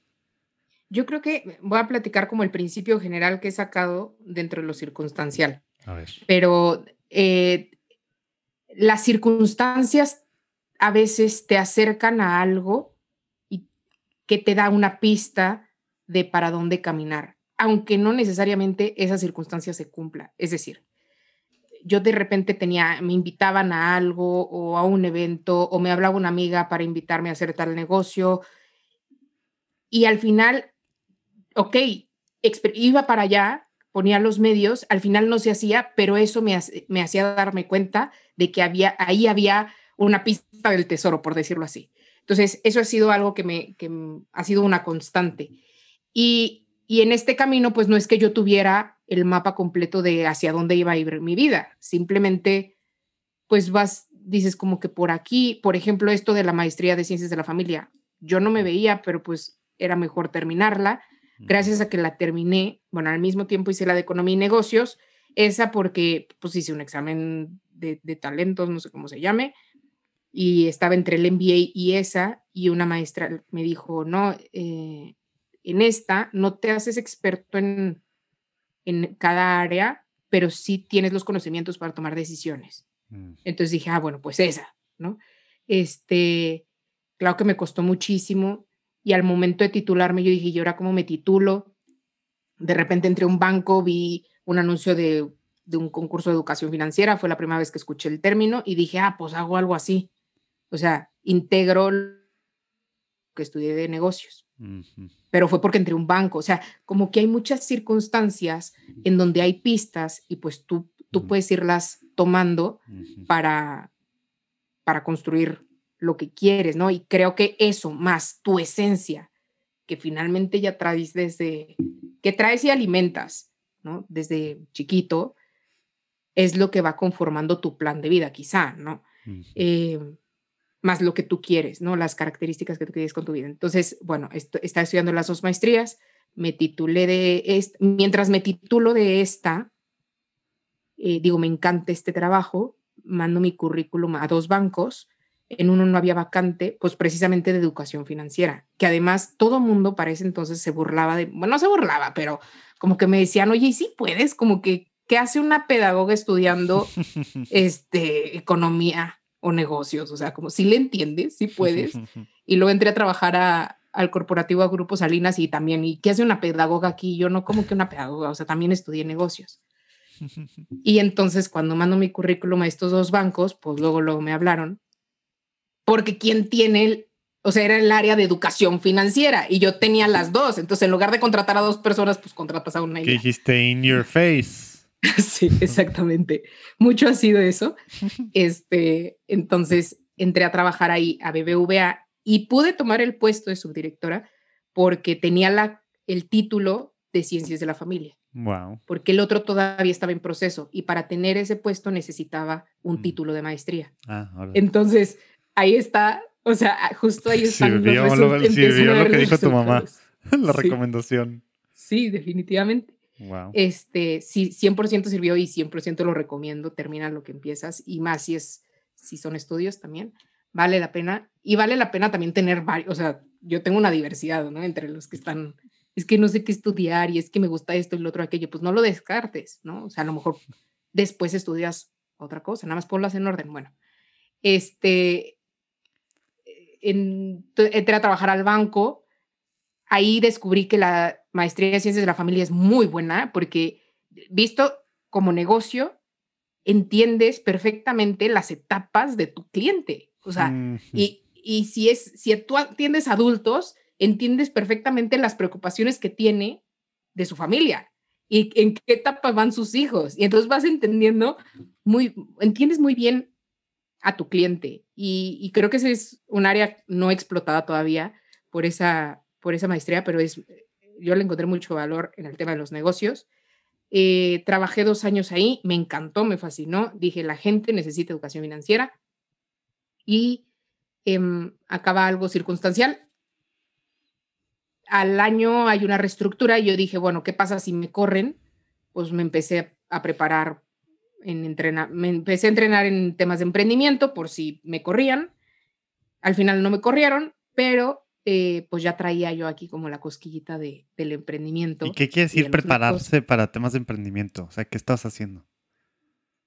Pues saber cómo, qué implicaciones tiene un negocio. O sea, pero eh, tú self-study, o sea, tú solita te estabas investigando así, te metiste a cursos, te metiste a algo, te metiste a algo. Ah, te estás metiendo a cursos. Sí. estaba metiendo a cursos que te ayudaban, pues me ayudaban como a conocer en qué podía emprender, cuáles son la lógica de los negocios, muy diferente a la maestría, porque la maestría te sirve para cuando un negocio ya está funcionando, o sea, para una empresa ya establecida. Esto era para empezar un negocio. Entonces, mucha gente dice, pero ¿para qué te capacitas más si ya te hizo una maestría? Pues no, pues es que es diferente, ¿no? Entonces, mucho desarrollo personal, mucho análisis de negocio y todas estas cosas.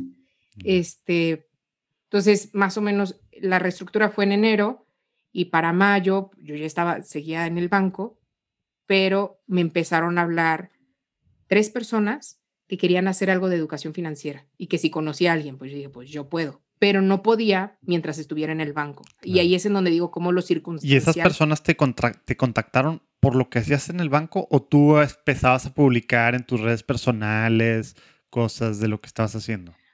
A lo mejor lo que publiqué fue mi tesis de educación financiera y con eso se quedaron. Mm. O sea, estas personas ya me conocían, o sea, eran amigas de ah, años. Sí, o sea, sabían lo que estabas haciendo tal cual.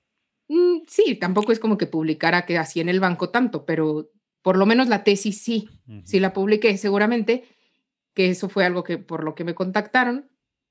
Me acuerdo que otra fue porque platicamos, se quedó sin trabajo y le dije, ay, a ver, déjame ver cómo te ayudo.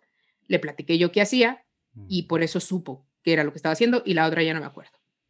Pero para que yo pudiera hacer eso de manera independiente, tenía que salirme del banco por el contrato que tenía. Mm. Entonces, en mayo le dije a mi director, oye, tengo ganas de emprender. Y esto también porque, pues, personalmente no me veía trabajando de 9 a 9 en un banco por toda mi vida. ¿Literal era eso 9 a 9? Sí, sí, si quieres, o sea, si, si quieres destacar y si quieres eh, crecer, sí. Y cada vez era más, o sea, sí podías ir creciendo, pero pues cada, cada escalón era un nuevo reto. Entonces, em, pues ibas a tener que seguirle invirtiendo más, más tiempo, ¿no? O el mismo tiempo, o sea, nunca, nunca iba a disminuir. Entonces, al ser algo que me apasionaba y que veía que la gente sí necesitaba, que veía que tenía contactos que me podían ayudar, este, y que, pues son, son varias cosas que yo no me veía ahí a largo plazo que cuando me saliera ya no iba, o sea, iba a tener que empezar de cero y a lo mejor ya era demasiado tarde.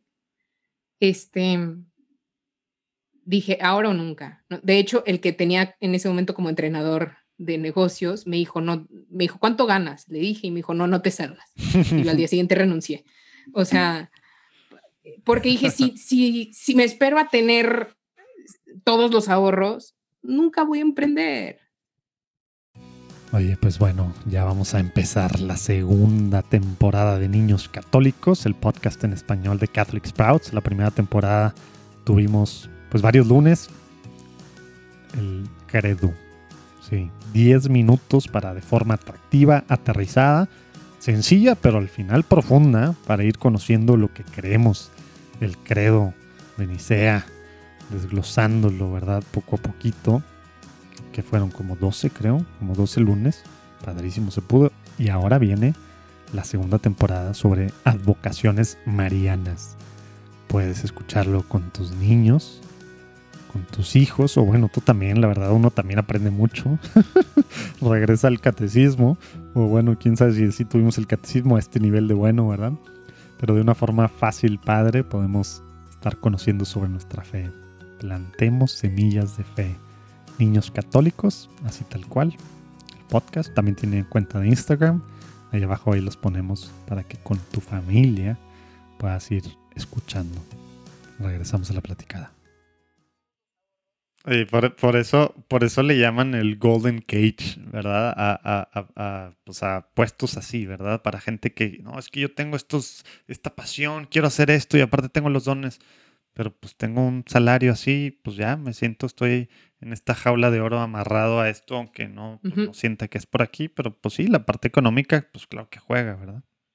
Pero bueno, a ti de todos modos decidiste darle para adelante. ¿Qué, año? O sea, eso fue mayo. Dije ahora o nunca. 2017. Ah, te saliste hasta octubre. Pero me salí hasta octubre. ¿Y, te, y en, ese, en ese inter ibas tú armando un plan de algo? O pues seguías trabajando de 9 a 9 o ya le bajaste la, la intensidad, ibas trabajando o sea, en el banco, ibas armando algo o, tal cual te esperaste hasta octubre para ver qué hacer y empezar de cero? Sí empecé un poco a armar, a sacar ideas o a plasmar las ideas que tenía, eh, pero al final no se materializaron. Creo que me sirvió como el ejercicio mental yo quería hacer una aplicación. O sea, una aplicación tal cual, una app de teléfono, dices. la aplicación como mm. una app, ajá. este, cuando voy a pedir retroalimentación con un cuate que tiene una escuela de programación, me dice, Val, no eres Vancomer, o sea, no, no te tires de un quinto piso, no, la gente no te conoce, no empieces por ahí. Y, y se junta con, con una reunión de revisión de la aplicación que terminamos a las 2 de la mañana y dije, no, o sea, en lo que termino esto, lo vendo y lo cobro, va a morir de hambre, o sea, esto no es sostenible. Entonces, iba a ser Navidad y ¿qué puedo hacer para vender ya? a ver, pero, pero antes de, esa parte, y entonces ahí estás hablando antes que, te contactaron estas tres amigas, personas por, educación financiera, este proceso, ah, luego el app. Estamos hablando educación financiera hacia quién, o sea, qué era lo que Valeria tenía en mente cuando se salió, para quién y por qué era importante esta educación financiera, ¿verdad? Sí. Eh, una de ellas era o sea, tal cual estabas pensando, es que las familias necesitan educación financiera. ¿Por qué? ¿Por qué? ¿Por qué? ¿Por qué? ¿Cómo entró sí. Ah. Familias y escuelas. trabajar en el banco me dio muchísima visibilidad de lo que había en México y en el mundo, ¿no? Entonces, también fue un análisis de mercado. O sea, dije, si me quiero salir y quiero intentarlo, tiene que ser antes de que la SEP diga que va a introducir el tema de educación financiera en las escuelas. Eh, ¿Por qué las familias? Porque las familias sufren porque no tienen, pues, porque no saben manejar el dinero, porque no saben cómo manejar la tarjeta de crédito. cosas en las que no nos formamos al tener una familia. y resulta que esta afecta tristemente a todo. Sí, sí mal. O sea, y yo en la maestría de ciencias de la familia nunca estudiamos la parte financiera. puede fregar cualquier otra área, ¿verdad? el siguiente reto. Mal manejada, ¿verdad? Que es lo normal. Yo ahora lo que veo es que tienen, hay problemas familiares que se manifiestan, o sea, que terminan siendo un problema financiero. Voy a poner un ejemplo, los, los esposos y al revés, exacto sea, por ejemplo, los esposos se pelean, traen un pleito y de repente la señora dice, pues me voy a dar y se da un La venganza, la, revancha. un, problema familiar termina en un problema financiero. Ajá. Y al revés también. Un problema financiero se convierte en un problema familiar. Entonces eso es algo que tú empezaste a identificar en el banco y eh, que por eso era app, sentías que era algo necesario ah, y demás, ¿verdad? Para, para las familias mexicanas, digo, pues sí, mexicanas específicamente en ese momento al menos, ¿verdad? Y, y, nada más para entender antes de que te vayas a esta parte de diciembre y lo que vino después, que creo saber por dónde va, a lo mejor estoy... Tú en este tiempo estabas, estabas, estabas, digamos, para entender cómo estabas tú en la fe, relación así, te alejaste, seguías tema normal, básico de ir a misa los domingos, o estabas en algún movimiento, algo parroquia, algo tal, ¿estabas en algo? O, o estabas pues ya, digamos, pues mejor fuera de, todo el ser iglesia. No, sí, siempre fui a misa, este, o sea, eso como que mi, la fe la seguí viviendo. Em, mi relación con Jesús, que al final era lo mismo que había vivido siempre, eso nunca se perdió, ¿no? Esa libertad de es mi amigo y platico con él cuando quiera y todo esto es entre él y yo. Maco, paréntesis, pero esta es mi forma de ver mi futuro este, mi, futura vida, por decirlo así, una, una chica se iba a salir también de consagrada de su proceso y decía, como es que ya mi relación con, estaba muy triste. Y le decía, pero ¿por qué estás triste? Si, si Dios quiere, pues está bien, ¿no? Y dice, no, es que va a cambiar mi relación con Dios. Y yo, no, ¿cómo? O sea, si estás haciendo lo que Él quiere, pues tiene que mejorar, ¿no? No es como que ya voy a hacer menos para Dios porque ya no soy consagrada, no. Y me acuerdo que interiormente, yo ya sabía que me iba a salir. Entonces internamente como que volteé a ver a Dios y le dije, y ahí de ti donde sea mi relación peor que antes, ¿no? O sea, como si estoy haciendo lo que conviene, faltaba más. Entonces, este, al contrario, o sea, mi relación con Dios, pues ha yo creo que ha ido creciendo, ¿no? En diferentes circunstancias. Eh, y que al final esa relación, en esa relación también lo que vas descubriendo que lo que él quiere es que te ames más a ti mismo y que disfrutes más la vida y que, o sea, amando a los demás también eres más feliz. Entonces, pues es un regalazo, como, como te vas a quitar de ahí. De ahí Entonces, bueno, no, mi relación con Dios continuó, mejoró y todo. Se expresó de manera distinta nada más. Em, sí fui a algunos apostolados, sí fui a un apostolado, apoyé en una parroquia como dos, tres años, em, fuera del movimiento, era una parroquia nada más, en un grupo de jóvenes. Em, y después sí hubo un tiempo en que empecé a ir a retomar el tema de, de asistir a algunas actividades del movimiento Reino Christi, ya como laica, pero la verdad no fui constante ni muy comprometida por, porque trabajaba mucho, ¿no? Pero me gusta. o sea, bueno, nomás quería ir para, los que sintieron que ya no estamos viendo, yendo a puros temas de negocios, tener claridad de cómo estaba la vida espiritual de, de Valeria. Pero bueno, entonces, regresando a diciembre del 2017, ¿qué pasa ya con este fracaso mental del app de que pues le dediqué yo a esto, yo pensé que esto era, pero pues no, no era por aquí. Que así se pudo haber visto o así lo pudiste haber visto, te pudo haber hecho pues decepcionarte, empezar a buscar trabajo y tal. Estabas pensando, ¿qué sigue? ¿Cómo puedo materializar algo en el corto plazo? Y va otra circunstancia. Eso fue un lunes y el viernes yo ya tenía cita en Santander. Obviamente yo estaba como tú dices, ¿no? O sea, toda destampeada. Y dije, no, pues ya por aquí no fue. La cita en Santander era para mostrar la aplicación. Eh, termina la, demostración y me dice, muy bien, vale, está bien padre, no sé qué, eh, pero ¿qué quieres? Financiamiento, venderla, colaborar, ¿qué? Y yo dije, ala, no estaba preparada para eso porque yo ya estaba derrotada en mi cabeza, ¿no? Entonces, este, le dije, espéreme tantito, joven. Entonces, eh, ya le, pues dije, ay, pues voy a pensarlo, ¿no? Y en ese voy a pensarlo, pues como era diciembre, dije, se van a ir de vacaciones, realmente aprovecho para pensarlo, no es una idea entonces tan loca, voy a sacar el juego de mesa para, y ahí ya tendré mercado y entonces cuando tenga mercado... Pero ¿cuándo entró el juego de mesa? Va, el tema del juego de mesa.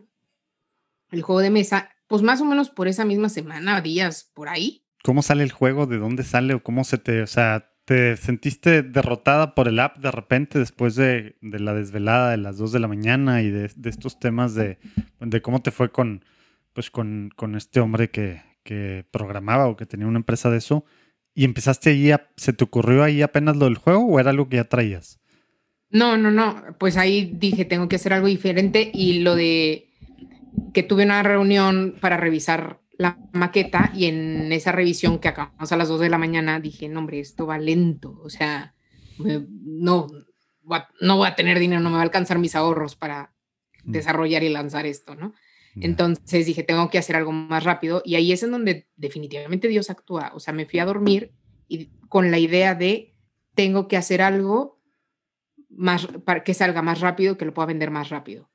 Me desperté y dije, un juego de mesa. Literalmente así fue. En tres días hice, lo desarrollé, eh, lo fui a probar y lo empecé a imprimir. O sea, digo, puede ser que sea un genio o puede ser que sea muy fácil, pero definitivamente fue el Espíritu Santo. O sea, y yo ahí no, no tuve jamás la visión de que esto fuera a ser un negocio. O sea, mm. yo dije, es para vender en Navidad y ya, ¿no? Entonces, así, así nació el juego de mesa, así de rápido, así, de verdad, digo, a ver, yo también estoy convencida de que mientras dormimos nuestro cerebro trabaja y sí busco como que irme a dormir habiéndole dejado tarea al cerebro, ¿no? O sea, como que, a ver, ahí está ese problema, resuélvelo, ¿no? Pues así le hacían este mucho, ¿sabes cómo le hacía Dalí, Salvador Dalí? Sobre todo dicen que eso, que eso en, las, en, las, en las siestas cortas, ¿no? Cuando todavía no llegas a, o sea, cuando estás en esta etapa, eh, que no me acuerdo cómo se llama, pero antes de REM, ¿no? Digamos, de sueño ligero es cuando el cerebro se le ocurren para temas de creatividad súper bien. Él se queda dormido con unas llaves en la mano. Entonces, así, entonces, como que empezaba así, ya se está durmiendo, pero cuando ya estaba más flojo, digamos, ya, o sea, dormido, obviamente no estaba profundo porque eso te tardas pues horas, ¿no? Pero, pero ya suficientemente dormido y que ya completamente abría así, se levantaba, digo, se caían, entonces con eso se levantaba y empezaba a apuntar. Ah, qué buena idea. Tal, tal, cual, porque, porque sí, o sea, él estaba pensando cosas y lo ya, pues que el tema de, del cerebro, digo, ya no sé eso cómo se llama, el inconsciente, subconsciente, ya no sé, no quiero andar diciendo herejías, pero, pero como que una parte así es donde mejor actúa, aparentemente, al menos en temas de creatividad. ¿verdad? Sí, sí, yo sí lo veo. O sea, hay veces que he estado estudiando así jornadas intensas de estudio, sobre todo cuando está en la universidad, y de repente en la noche empezaba a hablar, pero yo hablo muy claro. Muchas veces hablo muy claro cuando estoy dormida.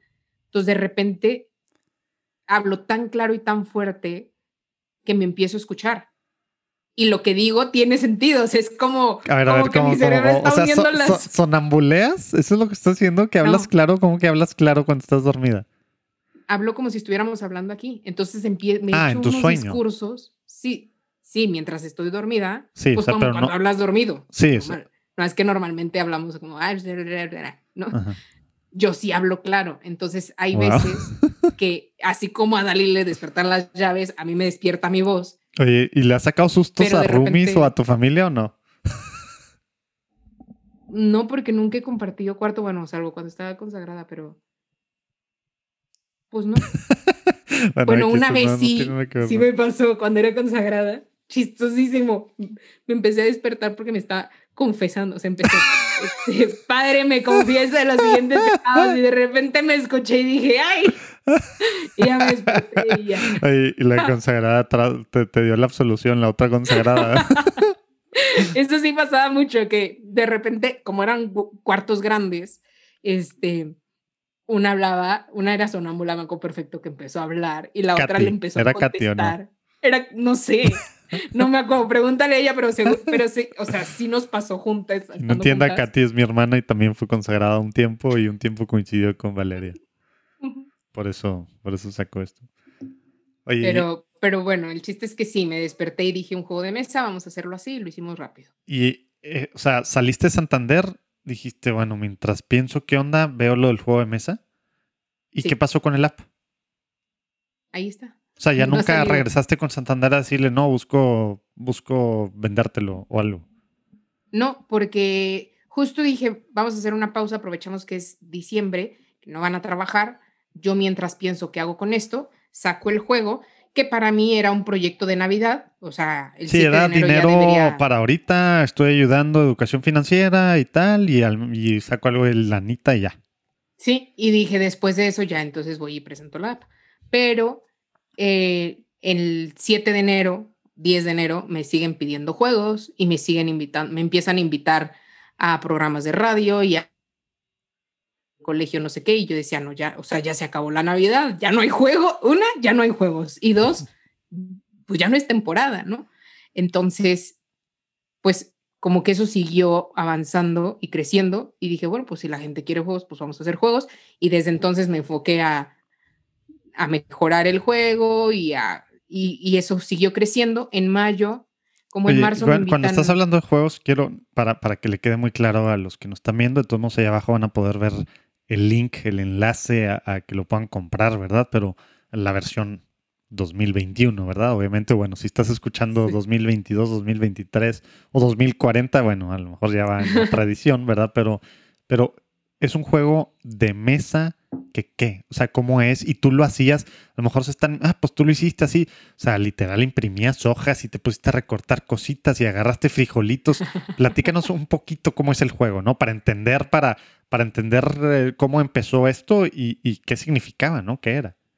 Sí, es eh, un juego de mesa. A ver, el concepto de educación financiera que yo quería hacer, y eso sí estaba muy claro en mi mente cuando me salí del banco, es que yo veía que había dos ramas de educación financiera. Una, la tradicional, la de los bancos, ¿no? Que te dicen ahorra y pues al final te enseñan lo que a ellos les conviene de acuerdo a los productos que venden. Claro. La otra, pues sí, claro y duro, pues, es lo que es. Saludos a este todos los banqueros y todas las personas que trabajan en bancos o en fondos de inversión o en sofomes o en cualquier cosa financiera. Saludos. ¿Qué, qué, qué aguas? O sea, también es, también es bueno. O sea, no, es su, no, es su chamba enseñar. sí, no tienes que andar, no, te preocupes, no, tenemos que disculparnos con ellos. No, no, pero eso fue parte del por qué me salí. No es su trabajo educar y no es su prioridad. Y entonces hay una reestructura y ¿qué crees que se va a ir en un recorte de presupuesto? Claro. Pues lo que no es esencial. Sí, no se va a ir el director comercial, ¿verdad? Exacto. Entonces yo sí quería ir al ritmo de las necesidades de las familias. Esa era una oportunidad. Digo, hablando de negocios, esa es una oportunidad, ¿no?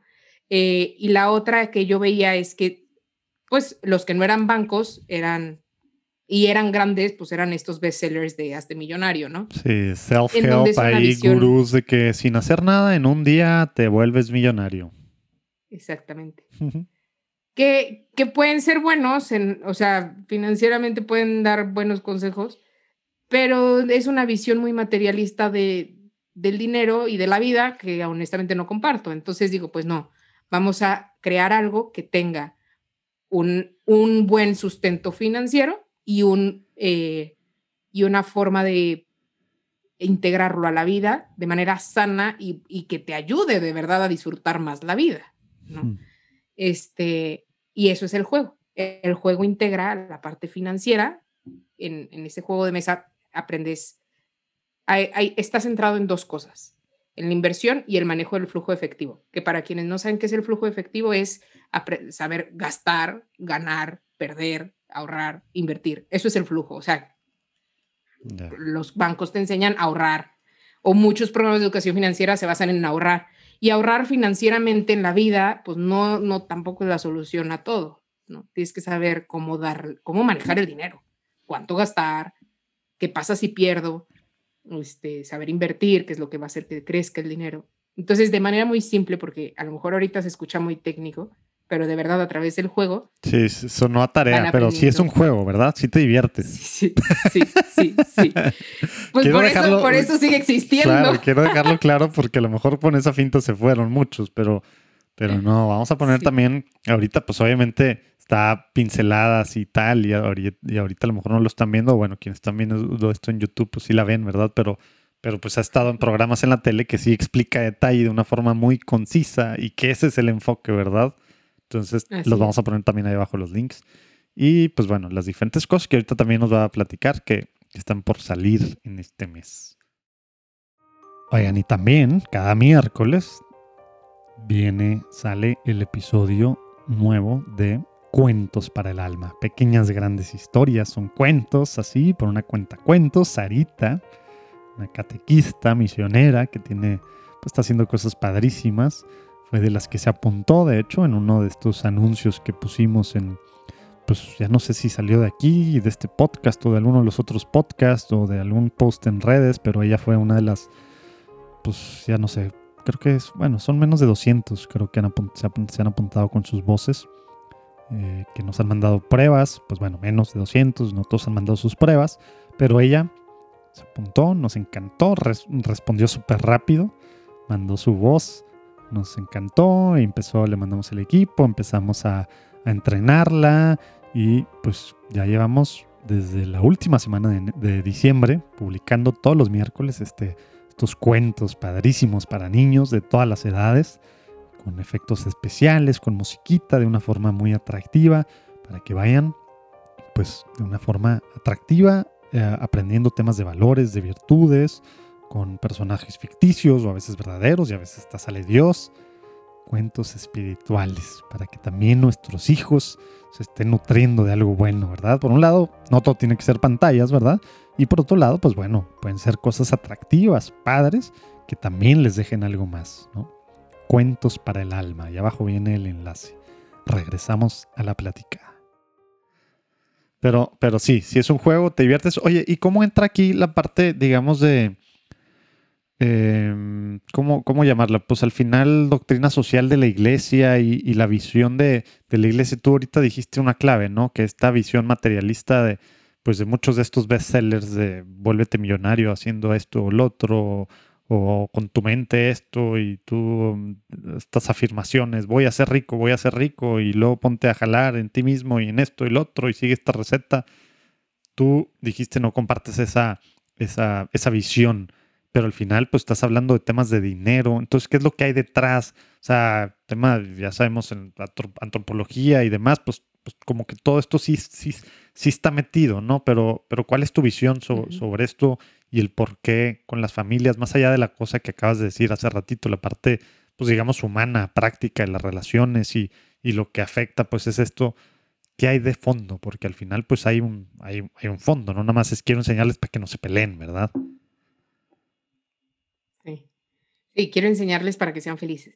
Una de, una de mis compañeras de justo del consagrada cuando conoció el juego me dijo, se atacó de risa y me dijo, es que eres tú, hecha caja. O sea, y yo creo que sí es, digo, toda la historia que ya hemos contado para ser como más sintéticos, e, es eso, o sea, es cómo pongo a trabajar mis talentos para generar ingresos.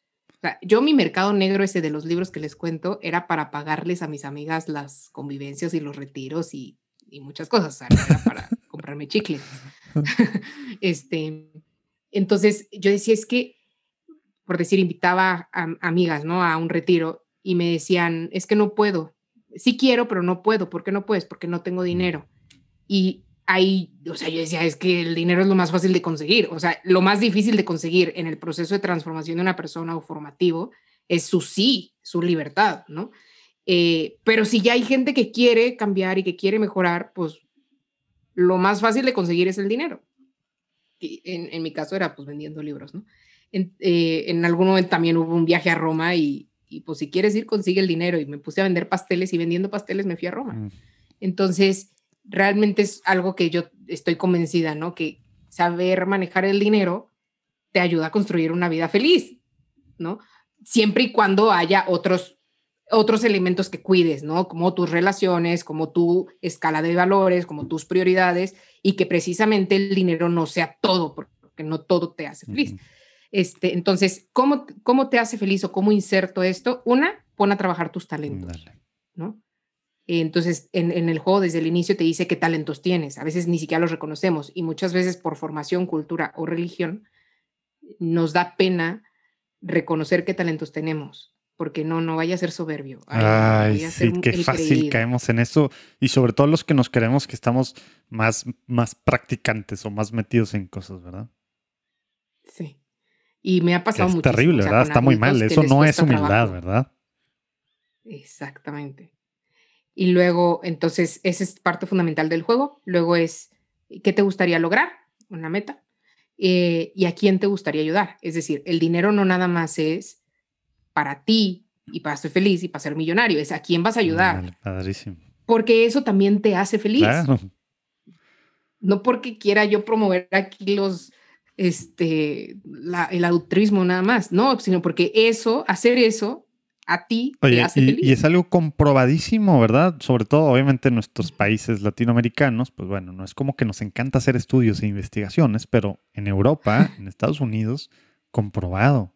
Quien apoya a causas sociales, sea cual sea, ¿verdad? Eh, eh, pero quien apoya causas sociales de una forma activa, recurrente, una parte considerable de, de, pues de sus, pues deja tu ingresos, ahorros, eh, de, su dinero, ¿verdad? Sí es más feliz, ¿verdad? O sea, tiene un propósito más allá lo que están haciendo y lo que están generando porque están ayudando a algo o a alguien, ¿verdad? Comprobado. Incluso el poner a trabajar tus talentos te hace feliz. O sea, visto, vamos a verlo desde nuestra fe, ¿no? Nosotros creemos en un Dios creador, ¿no? Y al final de la creación, ¿qué dice? Y vio Dios que era bueno, o sea, como que le gustó, ¿no? Le dio gusto. Y al nosotros participamos de ese, sí, de, ese don creador. Somos creadores también, con C minúscula, ¿verdad? Pero somos creadores también, ¿verdad? Estamos llamados a... ¿Has leído la carta de, San Juan Pablo II a los... ¿cómo, era, ¿Cómo era a los... Yo no me acuerdo si era a los creativos o a los... algo así, que habla precisamente de estos temas. No, no, le, te lo voy a pasar y lo vamos a poner ahí abajo para quien le quiera. Está padrísimo eso que estás hablando tú, del que también estás llamado a crear, ¿verdad? Sí, y, a ver, crear tampoco es como inventarte el hilo negro. Cada quien pues, crea. Cocinar cuando, es crear, cuando haces unas hamburguesas ricos, exacto. o sea, es, eso es crear y dices, me quedó bien rica. Y si no te quedó, dices, oh, la próxima, o sea, hasta que no me quede. O cuando, cuando dices, me quedó bien rica, lo disfrutas, aunque los demás no lo disfruten. Tú te, te sientes bien. Exacto. Y eso es parte de la felicidad también, ¿no? Entonces, eh, prácticamente es compartir con los demás esto, o sea, esta experiencia y que, digo, y el tema del dinero, bueno, está. Ahora, lo que decía, ¿no? también tienes que incorporar en tu vida otras áreas y no nada más la financiera para ser feliz. Entonces, a lo largo del juego, que Mm, después pasan a un tablero que es como serpientes y escaleras, traen los retos de diferentes áreas de la vida, eh, la parte física, la parte Ah, mental, Qué espiritual. mal que no lo tengo todavía emocional. después de que, que llevamos como un año, como un ¿Cómo? año hablando, ¿verdad? O más de un año y no No. lo tengo ya. Ahorita termino. Ya, Ah, te voy a después mandar de uno. ponerles el link ya. ahí abajo, a comprarlo. Ya. No, no puede ser posible que no lo tenga. Sí, no, no. Muy Sí, no, mal. no, yo pensé que No, sí, muy mal. perdóname. Muy mal yo.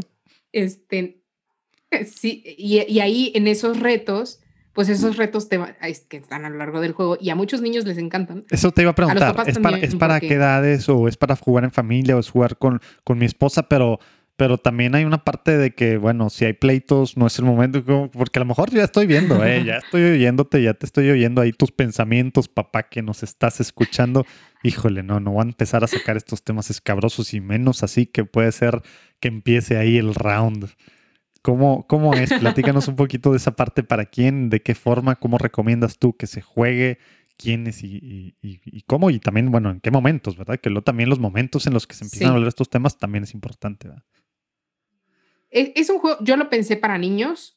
Ahora hay papás que me dicen, este es un juego para adultos, para empresas, y yo, pues como quiera, para los niños, niños de 8, años para arriba, les fascina. O sea, esta es la edad, así como a los 4 años te quedas viendo la película de Toy Story 20 veces, así, igual este juego para los 8 Me, años. me acordé, perdón, pero me acordé de mi de sobrino que tiene tres años y cacho, de hecho, y que todos los sábados tienen movie night con sus papás.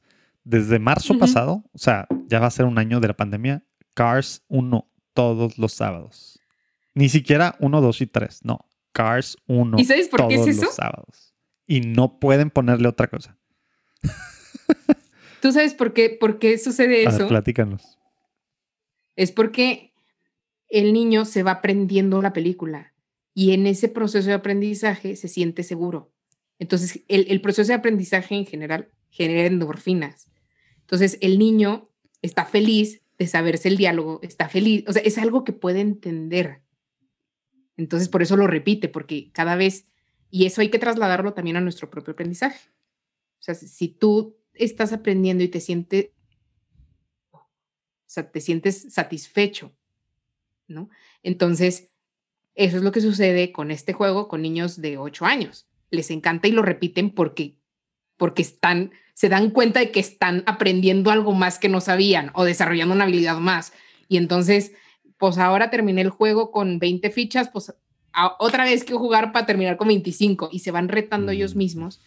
Y bueno, eso es algo que, que es bueno buscar nosotros mismos en nuestras propias. y por en eso está que padre que, que nos fijemos bien qué es lo que están consumiendo nuestros hijos, porque es la forma en la que están aprendiendo, sea Cars o cualquier, o Frozen o cualquier cosa, o algo que pues sí les puede dejar algo más, ¿verdad? Y más, pues bueno, también hay muchos estudios, creo que yo escribí alguna vez hace un par de años al respecto, eh, y si sí, lo voy a buscar y lo voy a poner también ahí abajo, pero los juegos de mesa en sí lo que hacen para los niños, ¿verdad? Cómo van aprendiendo, a qué hay reglas, a qué sigo, a qué espero mi turno, a lo que hace de convivencia, ¿verdad? En tema de manejo de emociones, en, to- en todos los sentidos, ¿verdad? Y más jugarlo en familia y ahora en estos tiempos de tantas pantallas y demás, híjole, es una, o sea, por donde le veas, es algo padrísimo y más si va a ser algo que van a agarrar repetitivamente, digamos, para, como tú dices, estar aprendiendo y retándose ellos mismos que van aprendiendo y mejorando. Uf, pues qué mejor hacerlo de esta forma, ¿no? Exactamente. Oye, y, y Sí. entonces esto se volvió de una cosa de Navidad, empezaste a salir en las, en, en tele, en radio, entrevistas, etcétera. Luego, ¿en qué momento empiezas a decir, pues, sabes qué? Esto va súper en serio y entraste a una competencia o algo así, ¿no? ¿Cómo estuvo esa parte? ¿O lo presentaste Sí, en... en, eso fue en enero y en marzo me invitaron en la, en la náhuac, me dijeron, oye, ¿quieres, está esta competencia, ¿quieres participar? Y ya dije, ah, pues sí, es, es bueno ¿Era una competencia de, concursos". interna de, de la NAWAC? No, era una competencia internacional en Montreal sobre emprendimientos sociales, que son emprendimientos que dejan un impacto Sí, social. hemos platicado, vamos a poner ahí abajo, nos explica mucho de lo que quiere ser un emprendimiento social este Javier Lozano, que fundó las clínicas del azúcar y que está es de los que van a Davos y demás temas ahí habló mucho de esta parte y fue Sashoka Fellow, etcétera, etcétera. Bueno, pues eh, eh, era una competencia así, tenía tres rondas, entré, pues, o sea, como algo que era bueno, nada más. Em, y en mayo, era, me acuerdo que era 3 de mayo, día de la Santa Cruz, me desperté, me desperté y de repente un correo de que pasas, estás en primer lugar en la primera ronda. Y yo, ¿qué? O sea, me desperté rapidísimo y dije, ¿qué es esto? O sea, jamás, jamás me lo imaginé y jamás lo había planeado. Eh, aparte había literal equipos de todo el mundo, entonces pues fue súper impresionante. Y a partir de ahí dije, esto está bueno, entonces me puse a aplicar a 20 mil convocatorias que encontré. Este, y luego, bueno, en ese proceso, eso fue mayo. Ya por junio yo ya estaba agotada. Le había pedido dinero prestado a mi papá, a mi mamá, a mi hermano para desarrollar esta mejor versión del juego. Todavía no estaba lista, había invertido mucho dinero. antes era un juego que tú estabas haciendo manualmente. esa parte no me. No... Sí. tú lo hacías. Los primeros juegos fueron muy caseros este, en una caja de pizza forrada, digo, no era la mejor calidad, pero salieron Oye, rápido. ¿literal de pizza? Este, o sí, sea, o sea, me fui a una fábrica de cajas de pizza. Así de las pizzas? ¿Estuviste consumiendo muchas pizzas ese, año? No, no, este, me fui a una fábrica donde los pizzeros compran. Qué bueno que aclaras, qué bueno que aclaras. Este, entonces, esos fueron los primeros, pero ya que la gente quiso, pues dije, bueno, vamos a imprimir cajas, este, vamos a imprimir bien un, mejor tablero, pero todo ese proceso, digo, para que quedara al 100, los primeros juegos un poco más decentes estuvieron, fueron en abril, Día del Niño, prácticamente. Mm. Y luego los, la siguiente edición fue hasta octubre. Entonces, pero mientras yo me dedicaba, pues era un montón de trabajo pero no vendía lo suficiente para pagar la inversión y mis gastos. Entonces, pues ya la verdad estaba súper cansada y ya no quería pedir prestado dinero. Aparte, se me hacía una incoherencia tremenda estar pidiendo dinero. educación financiera. Educación financiera. ¿Cómo endeudarse con tu familia? qué hacer. Entonces, me acuerdo que le escribí a una amiga y le dije, please, ya consígueme. En su momento me dijo que si necesitaba trabajo le dijera. Le dije, ahora sí consígueme una entrevista. Fui a la entrevista y me dijo, digo, pasó tiempo, filtros y demás, y me dijo el director general, ¿sabes qué? O, sea, si quieres, estás dentro, pero piénsalo el fin de semana porque es bien diferente emprender que ser empleada. Entonces, mejor piénsalo. Y yo, no, no, no, de verdad que sí necesito el dinero ya, este, me rindo, ¿no? Dijo, piénsalo, no pasa nada. El, si quieres, el lunes me avisas y yo hablo con recursos humanos y ya. Entonces, eso fue un jueves y el viernes eh, a las 11 de la noche me llega la noticia de que pasé en primer la ronda y pues ya lo que seguía era la final. Entonces dije, híjole, o sea, es que ahí es como Dios, con Dios, eh, en este camino como un poco más de libertad, por decirlo así, ¿no? O sea, donde no hay una estructura que obedecer, también se manifiesta de una manera tan clara que no puedes decir, no sé, no sé qué quiere Dios, ¿no? O sea, todavía ahí me puse necia porque dije, bueno, eh, igual y voy al concurso, o sea, pido permiso para ir al concurso y ya, ¿no? Que si ganaba, ganaba 300 mil pesos, que estaba bastante bien, era lo que necesitaba, ¿no? Dinero. Eh, pero en el, en el voy a, voy a hablar con este señor y a explicarle, es, en ese inter, porque si le dije, tengo que platicarte, me llegan dos noticias de otros dos premios que había ganado. Uno era una beca en Estados Unidos y otro era acá en México. Entonces dije, bueno, pues lo que te quería decir era que siempre, ¿no? o sea, primero iba a negociar, pero ya después de estas dos dije, bueno, vamos a intentarlo. Este, y ya sigo platicando con él y todo súper bien. Me dijo, no, mucho éxito, inténtalo. Este, digo, hay mil anécdotas ahí de cómo la providencia se manifiesta, pero pues al final te dice, pues es por aquí y esto es lo que quiero y por aquí hay que caminarle. Y bueno, no sé aquí. Y, esto han sido entonces, pues los últimos, pues ya tres años, 2018, 2019 y 2020, ya, te fuiste por aquí. Lo de la beca que dijiste de Estados Unidos y de México, ¿era para cursos o era algo más, más, más largo? ¿Sí las tomaste? No, sí, fueron cursos. Uno fue en Babson, que es la universidad número uno de emprendimiento. Increíble, sí. Este, fue una semana. Muy bueno, o sea, es increíble. Y el otro fue en patrocinado por el Banco Interamericano de Desarrollo, fue en México, este, y en el, INADEM, que en ese momento existía, que es... saludos al señor presidente actual. Una de las cosas desaparecidas. que este, los que no sepan era para apoyar precisamente a emprendedores. Emprendedores, emprendimientos, ajá. Entonces, los dos, o sea, los dos cursos muy completos, muy buenos, que en definitiva me han ayudado mucho a dirigir, eh, un poco a dirigir el, emprendimiento, pero también a validarlo, porque tienes acceso a personas de talla internacional. Ah, o sea, no solo el proceso de y todo, todo lo que aprendiste, sino eso, las relaciones con personas que han hecho y deshecho, ¿verdad? Muchos emprendimientos. Órale y lo que ellos te dicen. Última interrupción. Oye, ¿quieres ser voluntario en uno de los próximos simposios católicos virtuales? En particular el de Iglesia Doméstica, que va a ser en el inicio del año de la familia, Moris Letizia, que el padre, el padre, el Santo Padre, el padre, pues sí, sí es padre, ¿verdad? El Santo Padre convocó ahora para iniciar el 19 de marzo quieres participar, hay muchas cosas que puedes hacer con los videos, con los conferencistas, con los correos en redes sociales, con videitos, con, con temas de, de las imágenes, diseños, hay muchas cosas. Tú te puedes involucrar de muchas diferentes formas. Ahí abajo hay una formita para que llenes y pronto nos vamos a ver estos días para tener una junta, para darle para adelante. Dios te bendiga. Regresamos a la plática con Valeria. O sea, eh, ayer estaba escuchando una conferencia con Marcus Dantus, que es miembro de Shark Tank, bueno, fue a México, que es un programa de inversionistas, y, decía, es que cuando vayas con inversionistas no nada más busques el sí o el no, si invierto o no invierto. Pregunta por qué. Y esa ha sido mi experiencia en los concursos, en las competencias y en el mismo Shark Tank. O sea, lo que te dicen vale oro. O sea, para que tú tengas una consultoría con esos señores, pues no sé qué tenga que pasar, o sea, o, conocer a sus hijos o con, no sé, ¿no?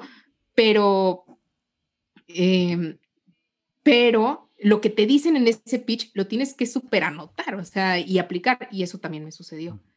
Eh, toda, eso es, digo, una parte de lo que, lo que aprendí, porque mucho tenía contenido, y otra parte de lo que te dicen los jueces, que ya tienen experiencia en eso. Padrísimo. Y así has estado, pues, bueno, ahí y te, has, inscrito otras cosas y has ganado otras cosas, o has estado presente en algunos otros temas así relacionados y temas de medios y ya el... ¿En qué edición? Digo, no sé si así funciona en juegos de mesa, pero como, como los libros, pero ¿en qué edición o en qué número va el libro, el, el, el juego de mesa actual? Ya es la cuarta. Cuarta. Febrero 2021, la cuarta edición. Es la cuarta. Bueno, yo creo, vamos a cambiar un, algo de la caja nada más, esa sería la quinta. Digo, son detalles que van cambiando, pero la esencia del juego se mantiene. Órale.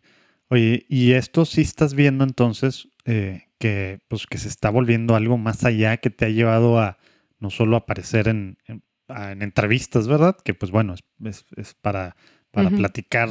Obviamente es una noticia que una, pues que una mujer mexicana así gane acá y allá y que participe en estas cosas y en algo relacionado a un tema pues medio tabú, ¿verdad? Y, muy olvidado, tristemente, ¿verdad? Como dices, salvo por los bancos, que a lo mejor pues por propios intereses, pues claro que quieren que haya más gente tal, pero, pero si es un tema, pues bueno, sensible y olvidado y, y por eso ha sido noticia, ¿verdad? Pero tú no te estás quedando solo en el juego, ¿qué otras cosas estás haciendo ahorita? Platícanos, este mismo mes estás sacando pues bueno, se te ocurrieron varias cosas al mismo tiempo o te invitaron o no sé cómo funciona esa, ¿verdad? Pero, pero platícanos de, de, cómo el juego es solo una parte más de lo que está haciendo Valeria y cómo pues Valeria Arellano 2021 viene con todo en muchos sentidos. Ahorita platicamos más de eso, pero, pero, pero bueno, platícanos eh, actualmente ¿qué has visto que, que, pues sí, el juego es la entrada, ¿verdad? Y, y, pues sí, como tema para niños y demás, como tú dices, pero pues los papás, las familias, ya eres, has sido conferencista en diferentes, pues diferentes cosas, te están, te estás metiendo ya en un tema también con, con, pues, con adultos, digo, desde que hace un año, dos años, ya no sé, pero estos grupos de WhatsApp y los cursos pagados, tema, platícanos un poquito de cómo ha sido también descubriendo ese, no todo es un juego y ya, ¿verdad? Sí, después de este, después de esta mala experiencia, ¿no? De estar en bancarrota, bueno, ya en octubre me recuperé y en diciembre pues ya era temporada de juegos, entonces estuvo bien, eso fue el primer año y en enero dije, basta, me voy a China a dar clases de inglés. Porque, ah, de plano. Pues duras, sí, dura seis meses esto y, no me comprometo a un empleo, tengo un ingreso mientras llega la próxima Navidad. Y entonces empecé a mandar mis, mis, digo, long story short, este, empecé a mandar pues los papeles que me pedían y los videos. Entonces terminaba de mandar un correo y en eso me hablaban de algún lugar, ¿no? De la náhuac. Oye, ¿nos puedes dar estas clases presenciales, bla, bla, bla? Y ok, sí. Entonces ya mandaba mis, eh, mandaba los videos que me pedían para lo de China, mandaba los videos y terminando los videos me hablan, oye, te queremos dar una beca en tal, tal, tal para que desarrolles tu negocio, no sé qué, y yo, ok. Y entonces me acuerdo perfecto que estaba lavando los platos, porque estaba lavando los platos, me acuerdo, y así, perfecto. Pues, ¿qué dices? Son cosas contrarias. Y era clarísimo, ¿no? Entonces yo nada más dije, pues que el número diga. O sea, si Dios quiere que me quede o si Dios quiere que me vaya, pues que el número diga. Y entonces, en esas fechas, este, ya no, o sea, como que ese fue mi trato con Dios, ¿no? Como que si quieres que me quede, pues avísame en dónde, ¿no? Pero con números. y, y, entonces estábamos, estaba en una fila del, de la gasolina en ese tiempo. En enero se fue la gasolina, fue la estación de ah, gasolina con filas enormes y me puse a desarchivar los chats ahí que tenía guardados porque tenía pues un, buen tiempo, ¿no? Y entre ellos estaba uno donde mandan el Evangelio diario y estaban promoviendo un curso de tanatología y lo cobraban. Y yo sabía que este señor que administraba estos grupos tenía muchísimos grupos, o sea, muchísimos. Ahora sé que tiene 300. 300 grupos. Entonces, grupos de WhatsApp al que manda el Evangelio. 300 grupos, wow. O sea, cada uno topado, creo que son 250, ¿no? wow. Exactamente. Sí, sí, sí, sí, es, es algo así. Em, el sí literal a pues, estar en WhatsApp todo el día. Sí, pues sí. eso es. Totalmente. Digo, ya tiene un equipo, pero en su momento no. Él lo hacía él solo. O sea, él empezó así ni siquiera pensó que fueras a construir esto, fue, empezó a mandar el evangelio, la foto. Una vez, esto ya es historia del verdad, pero le tomó foto al misal porque le dio flojera cargarlo y luego un día eh, le gustó el evangelio y se le mandó la foto a sus amigos y luego más amigos le dijeron, oye, nos la puedes seguir mandando y así hasta los 300 Wow. O sea, impresionante. Entonces, pues le escribí y le dije, oye, ¿qué tal que yo te doy uno de finanzas para católicos? Y me dijo, ok, le hacemos así, así, así, no sé qué, es en o cobrado iba a ser, hubo un, acuerdo, un acuerdo entre los dos en tema de porcentajes y demás, y ya. Y empezaste de cero, solo tenía de cero a armarlo. El curso. ¿Y cómo funciona un curso en WhatsApp? Ah, mandaba voice notes y fotos. Tal cual. Entonces, sí. Sí, lo más, sí, lo más simple que digo, tiene su metodología, está padre. Eh, pero, pero bueno, con esto de China yo dije, bueno, si se da lo de los cursos, pues todos modos lo puedo dar en China. O sea, esto sí lo puedo hacer en China. Entonces, de repente se inscribieron 200 personas al primer curso. Yo dije, ¿qué es esto? O sea, ¿qué es esto? No, nunca he dado curso a tantas personas. Y entonces, de ahí se repitió dos veces, o sea, se abrieron dos generaciones nuevas, se multiplicó, por decirlo así, y pues realmente ahí estuvo el número, ¿no? Eh, ya con eso, además de ayudar al apostolado, porque obviamente él también se financia de ahí, em, yo saqué para mi flujo. Entonces ahí empecé a trabajar con familias. Gracias a ese modelo, trabajé con muchas familias de Latinoamérica, México, personas que están viviendo en Estados Unidos, en Canadá, en Europa. Este, y pude comprobar cómo ese contenido realmente les ayudaba a cambiar sus finanzas. O sea, había quienes tenían tres años de salir de, de deudas y en tres meses las estructuraron y salieron, empezaron a tener disciplina financiera, les devolvieron dinero del banco, empezaron a invertir, empezaron un negocio. Entonces dije. Ya vas a pues, escribir tu libro de cómo hacerse, cómo salir de deuda y hacerse millonario en tres meses, entonces. Más o menos.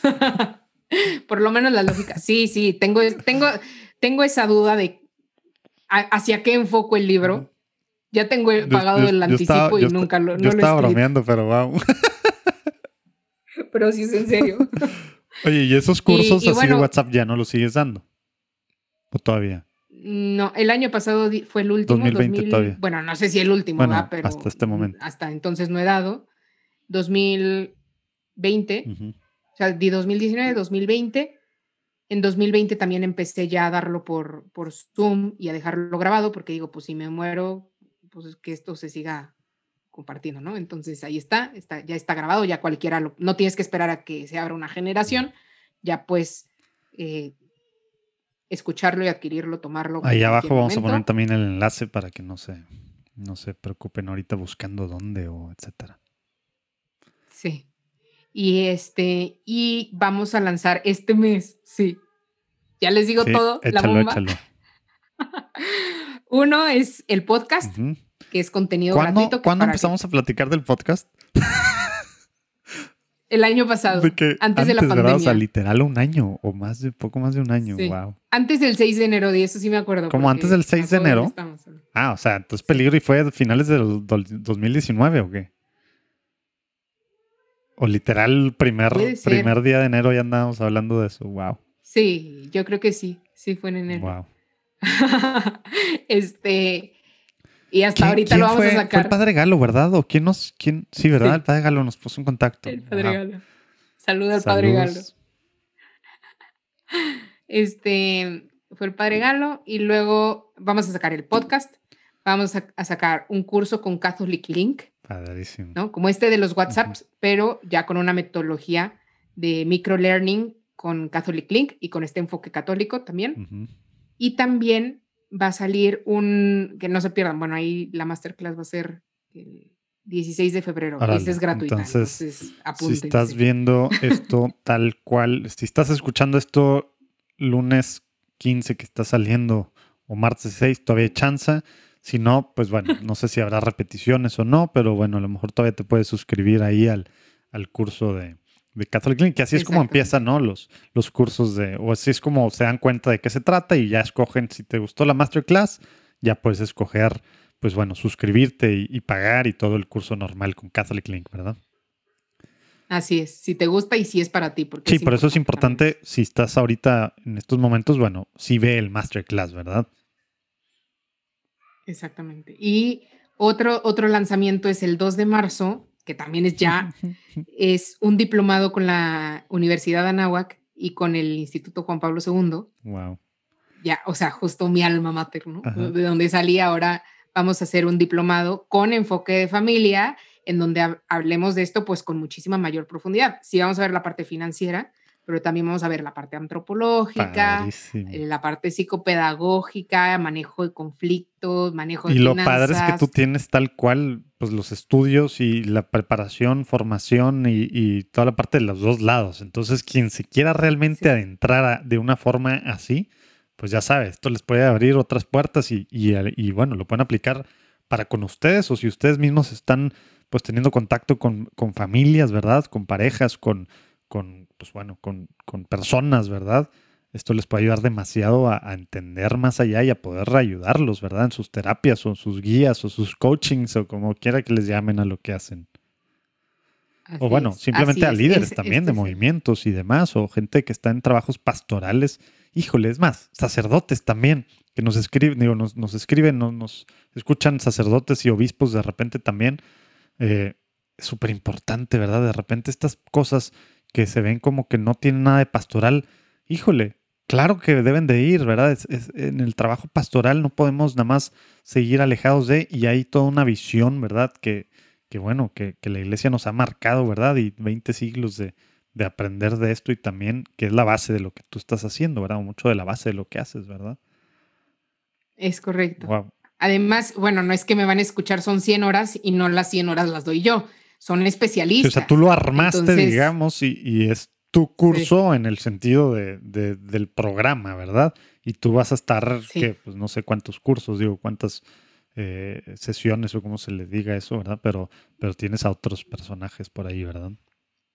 Exactamente. Padrísimo. Entonces, ahí abajo, ya en este momento, pueden, por un lado, apuntarse al masterclass o si ya estás viendo esto después, pues bueno, escuchando, viendo esto después, donde quiera que estés viendo o escuchando esto, también al curso de Catholic Link, ahí va a estar el link, que ese sí sigue abierto siempre, ¿verdad? No es como que se abre, ¿verdad? Sí. Entonces pueden, pueden inscribirse ahí y aparte, pues bueno, el link del podcast que está también saliendo esta semana para que lo escuchen y pues eso es contenido que va a estar cada, cada, ¿qué era? Jueves, ¿verdad? No, martes. Eh, sí, pero ¿te acuerdas? Ah, bueno, martes. Creo que cada martes, muy mal, debería saber.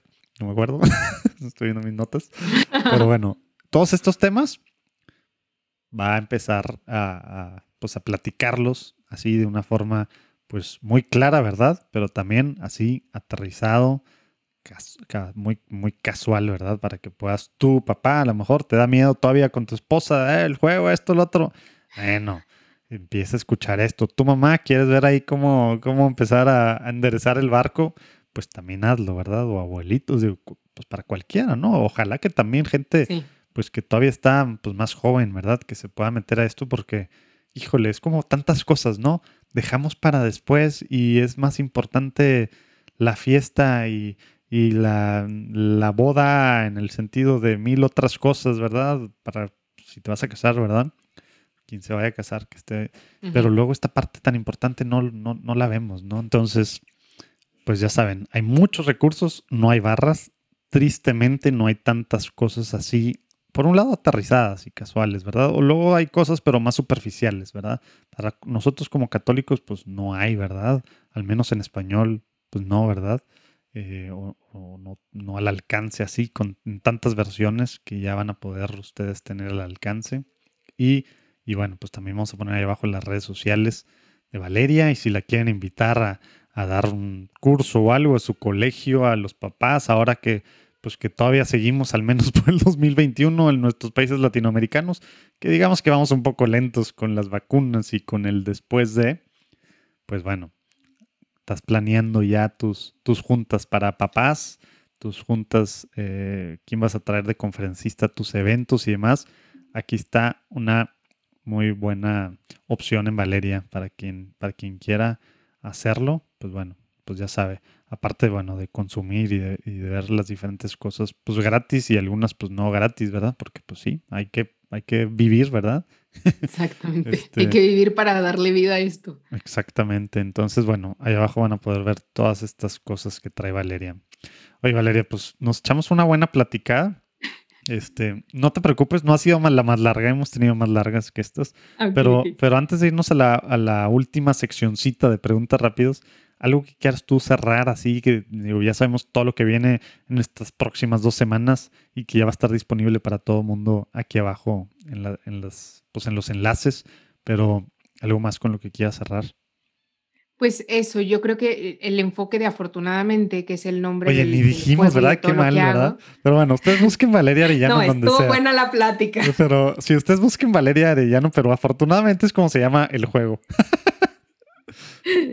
Em, es precisamente una ayuda para que tú tengas los recursos para hacer lo que quieres en tu vida. Si tú te quieres comprar un coche deportivo, te va a ayudar pero si también quieres generar recursos para ayudar en tu parroquia, en tu apostolado, a tu familia, sacarla de deudas, protegerlos, también necesitas esto y, tiene un enfoque muy equilibrado. La verdad, lo recomiendo mucho. Es, digo, tiene seis premios internacionales, entonces no es cualquier cosa también, no, eh, pedagógicamente, lúdicamente, en tema de negocios está muy evaluado y, lo que decías tú, José Manuel, también, si conoces a alguien que puede hacer llegar esto Ahorita estamos trabajando con la Secretaría de Educación, con la Secretaría de Desarrollo Económico en localidades. Em, y ojo, no nada más en y México. Está ¿eh? beneficiando mucho. No nada más en México. Nos escucha, el segundo país que más nos escucha es en Estados Unidos. Allá pueden, digo, hay muchas cosas en inglés, ¿verdad? Pero en El juego ya está en inglés. Bueno, el juego ya está en inglés, para empezar, bruto, en inglés y de una latina que ustedes que están escuchando saben que eso es muy diferente, ¿verdad? Por, porque nuestra cultura es muy diferente y demás. Entonces vamos a ponerlo ahí. Y también español y también puede dar, pues bueno, conferencias para allá y para el sur, ¿verdad? También todos nuestros hermanos de, Sudamérica, que nos, bueno, Centro y Sudamérica, que nos están escuchando, ¿verdad? No es solo para México, aunque es donde estas alianzas que tiene ahorita y estas colaboraciones y demás es en lo que se ha enfocado porque es donde está la base. Pero Valeria, ya que se pueda, ah, puede volar para cualquier lado y ahorita digitalmente, ¿eh? Así es. Y si, y si ya tienen el juego o cuando lo tengan, busquen no quedarse nada más en el juego. El juego nada más es una proyección de lo que pueden hacer en su vida. Entonces, si les cuesta trabajo al inicio con que decir, oye, pero es que cómo planeo mi vida, juega, juega, juega, repite, repite, repite. Y de repente va a salir la idea, de repente va a salir la luz, ¿no?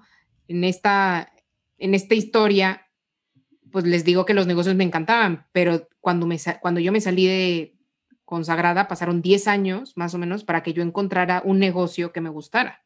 Hmm. Entonces, no se frustren tampoco si no tienen ahorita un plan claro, pero el hecho de jugarlo es que lo estás simulando. Entonces, te va a ayudar a sacar toda la riqueza que hay dentro de ti. Entonces, y si ya lo estás jugando, pues ahora busca con tus hijos, por ejemplo, hacerlo realidad. Entonces, pues yo creo que ese sería mi, mi consejo, las finanzas es algo fácil, apréndelo, domínalo.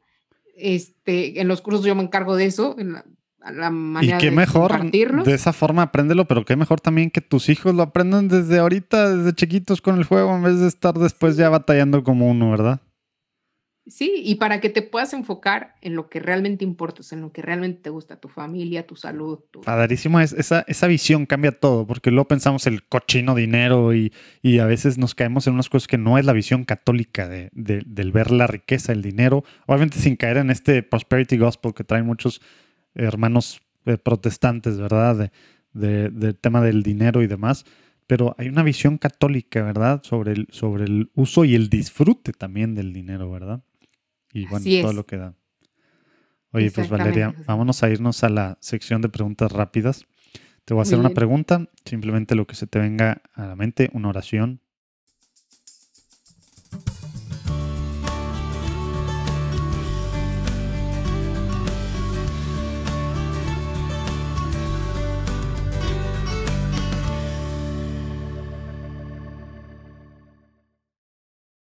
Ahí te va, ¿lista?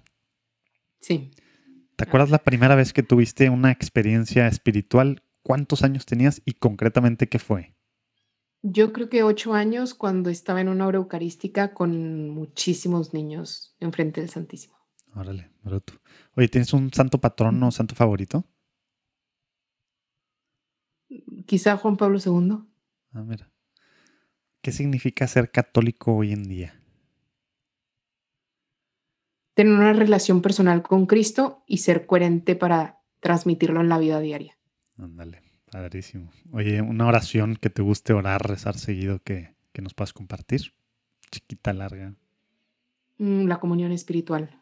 Ándale, y ahorita, sobre todo, bueno, ya estamos con misas. Bueno, en muchos lugares todavía no, ¿verdad? Pero, pero bueno, padrísimo. Oye, un tip práctico que nos puedas dar para alguien que a lo mejor pues anda batallando, pero que quiere pues quiere llegar al cielo, quiere seguir caminando hacia la santidad, ¿qué cosa deben de empezar a hacer hoy o mañana?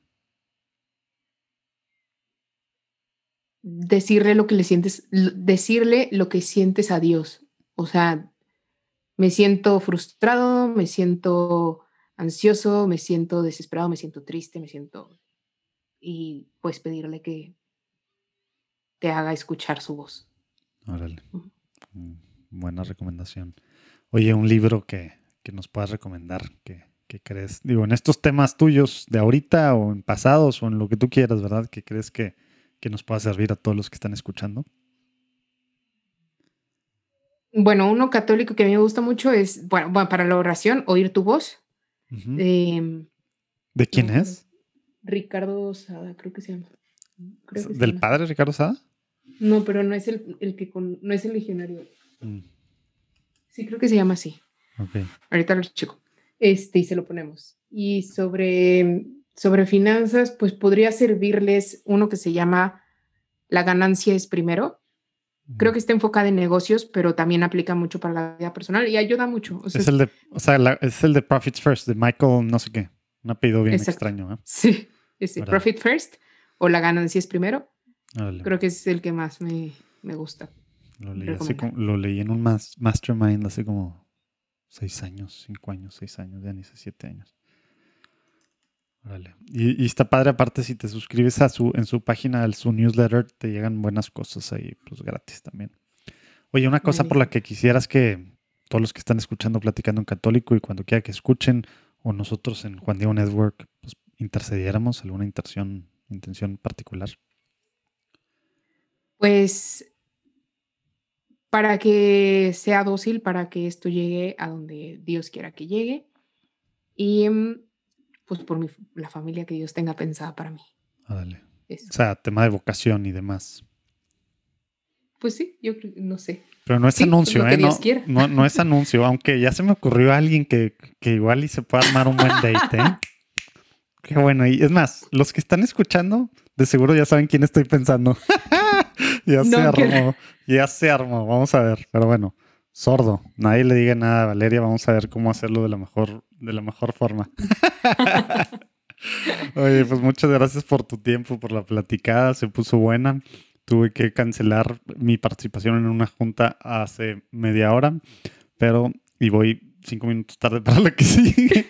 Pero se puso padre, creo que valió la pena todo el detalle en el que entramos, cómo te abriste y pues bueno, parte de tu caminar, ¿no? Y, y lo que estás haciendo ahorita, bueno, se me hace único, se me hace padrísimo y pues también gracias por dejarnos, por ser parte en alguna partecita de esto a nosotros en Juan Diego Network, ¿no? Gracias por lo que andas haciendo, Valeria.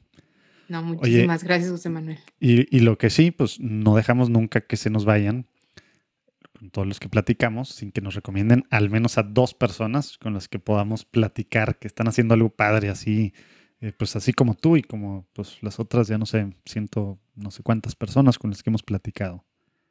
¿Con quién crees tú Em, que podemos platicar? Puede ser con Ana Patti Fager, que no sé si ya la entrevistaste. ¿No?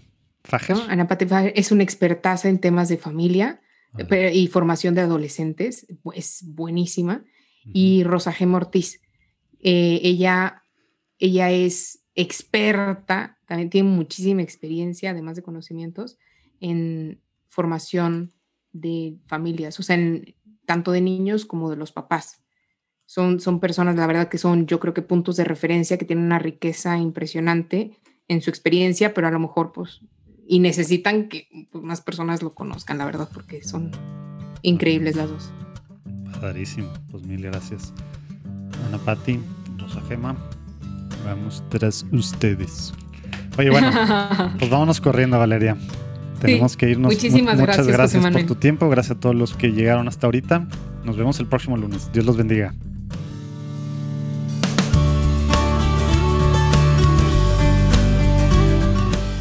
¿Qué tal? Padrísima la platicada, ¿verdad? Oigan, pues ya saben, métanse allá abajo en los links, compartan también, pongan estrellitas donde quiera que están si creen que esto les funcionó, sobre todo que en Apple Podcast y bueno, Pandora, iHeartRadio, algunos de estos ebooks, eh, dejan también pues poder poner estrellitas si les sirvió de algo, si creen que, que está padre la historia de Valeria y si le puede servir a, a más personas, ¿no? Dios los bendiga, ánimo con todo en la cuaresma. Acuérdense, ahí abajo puedes ver los retos. Sobres. Nos vemos el próximo lunes.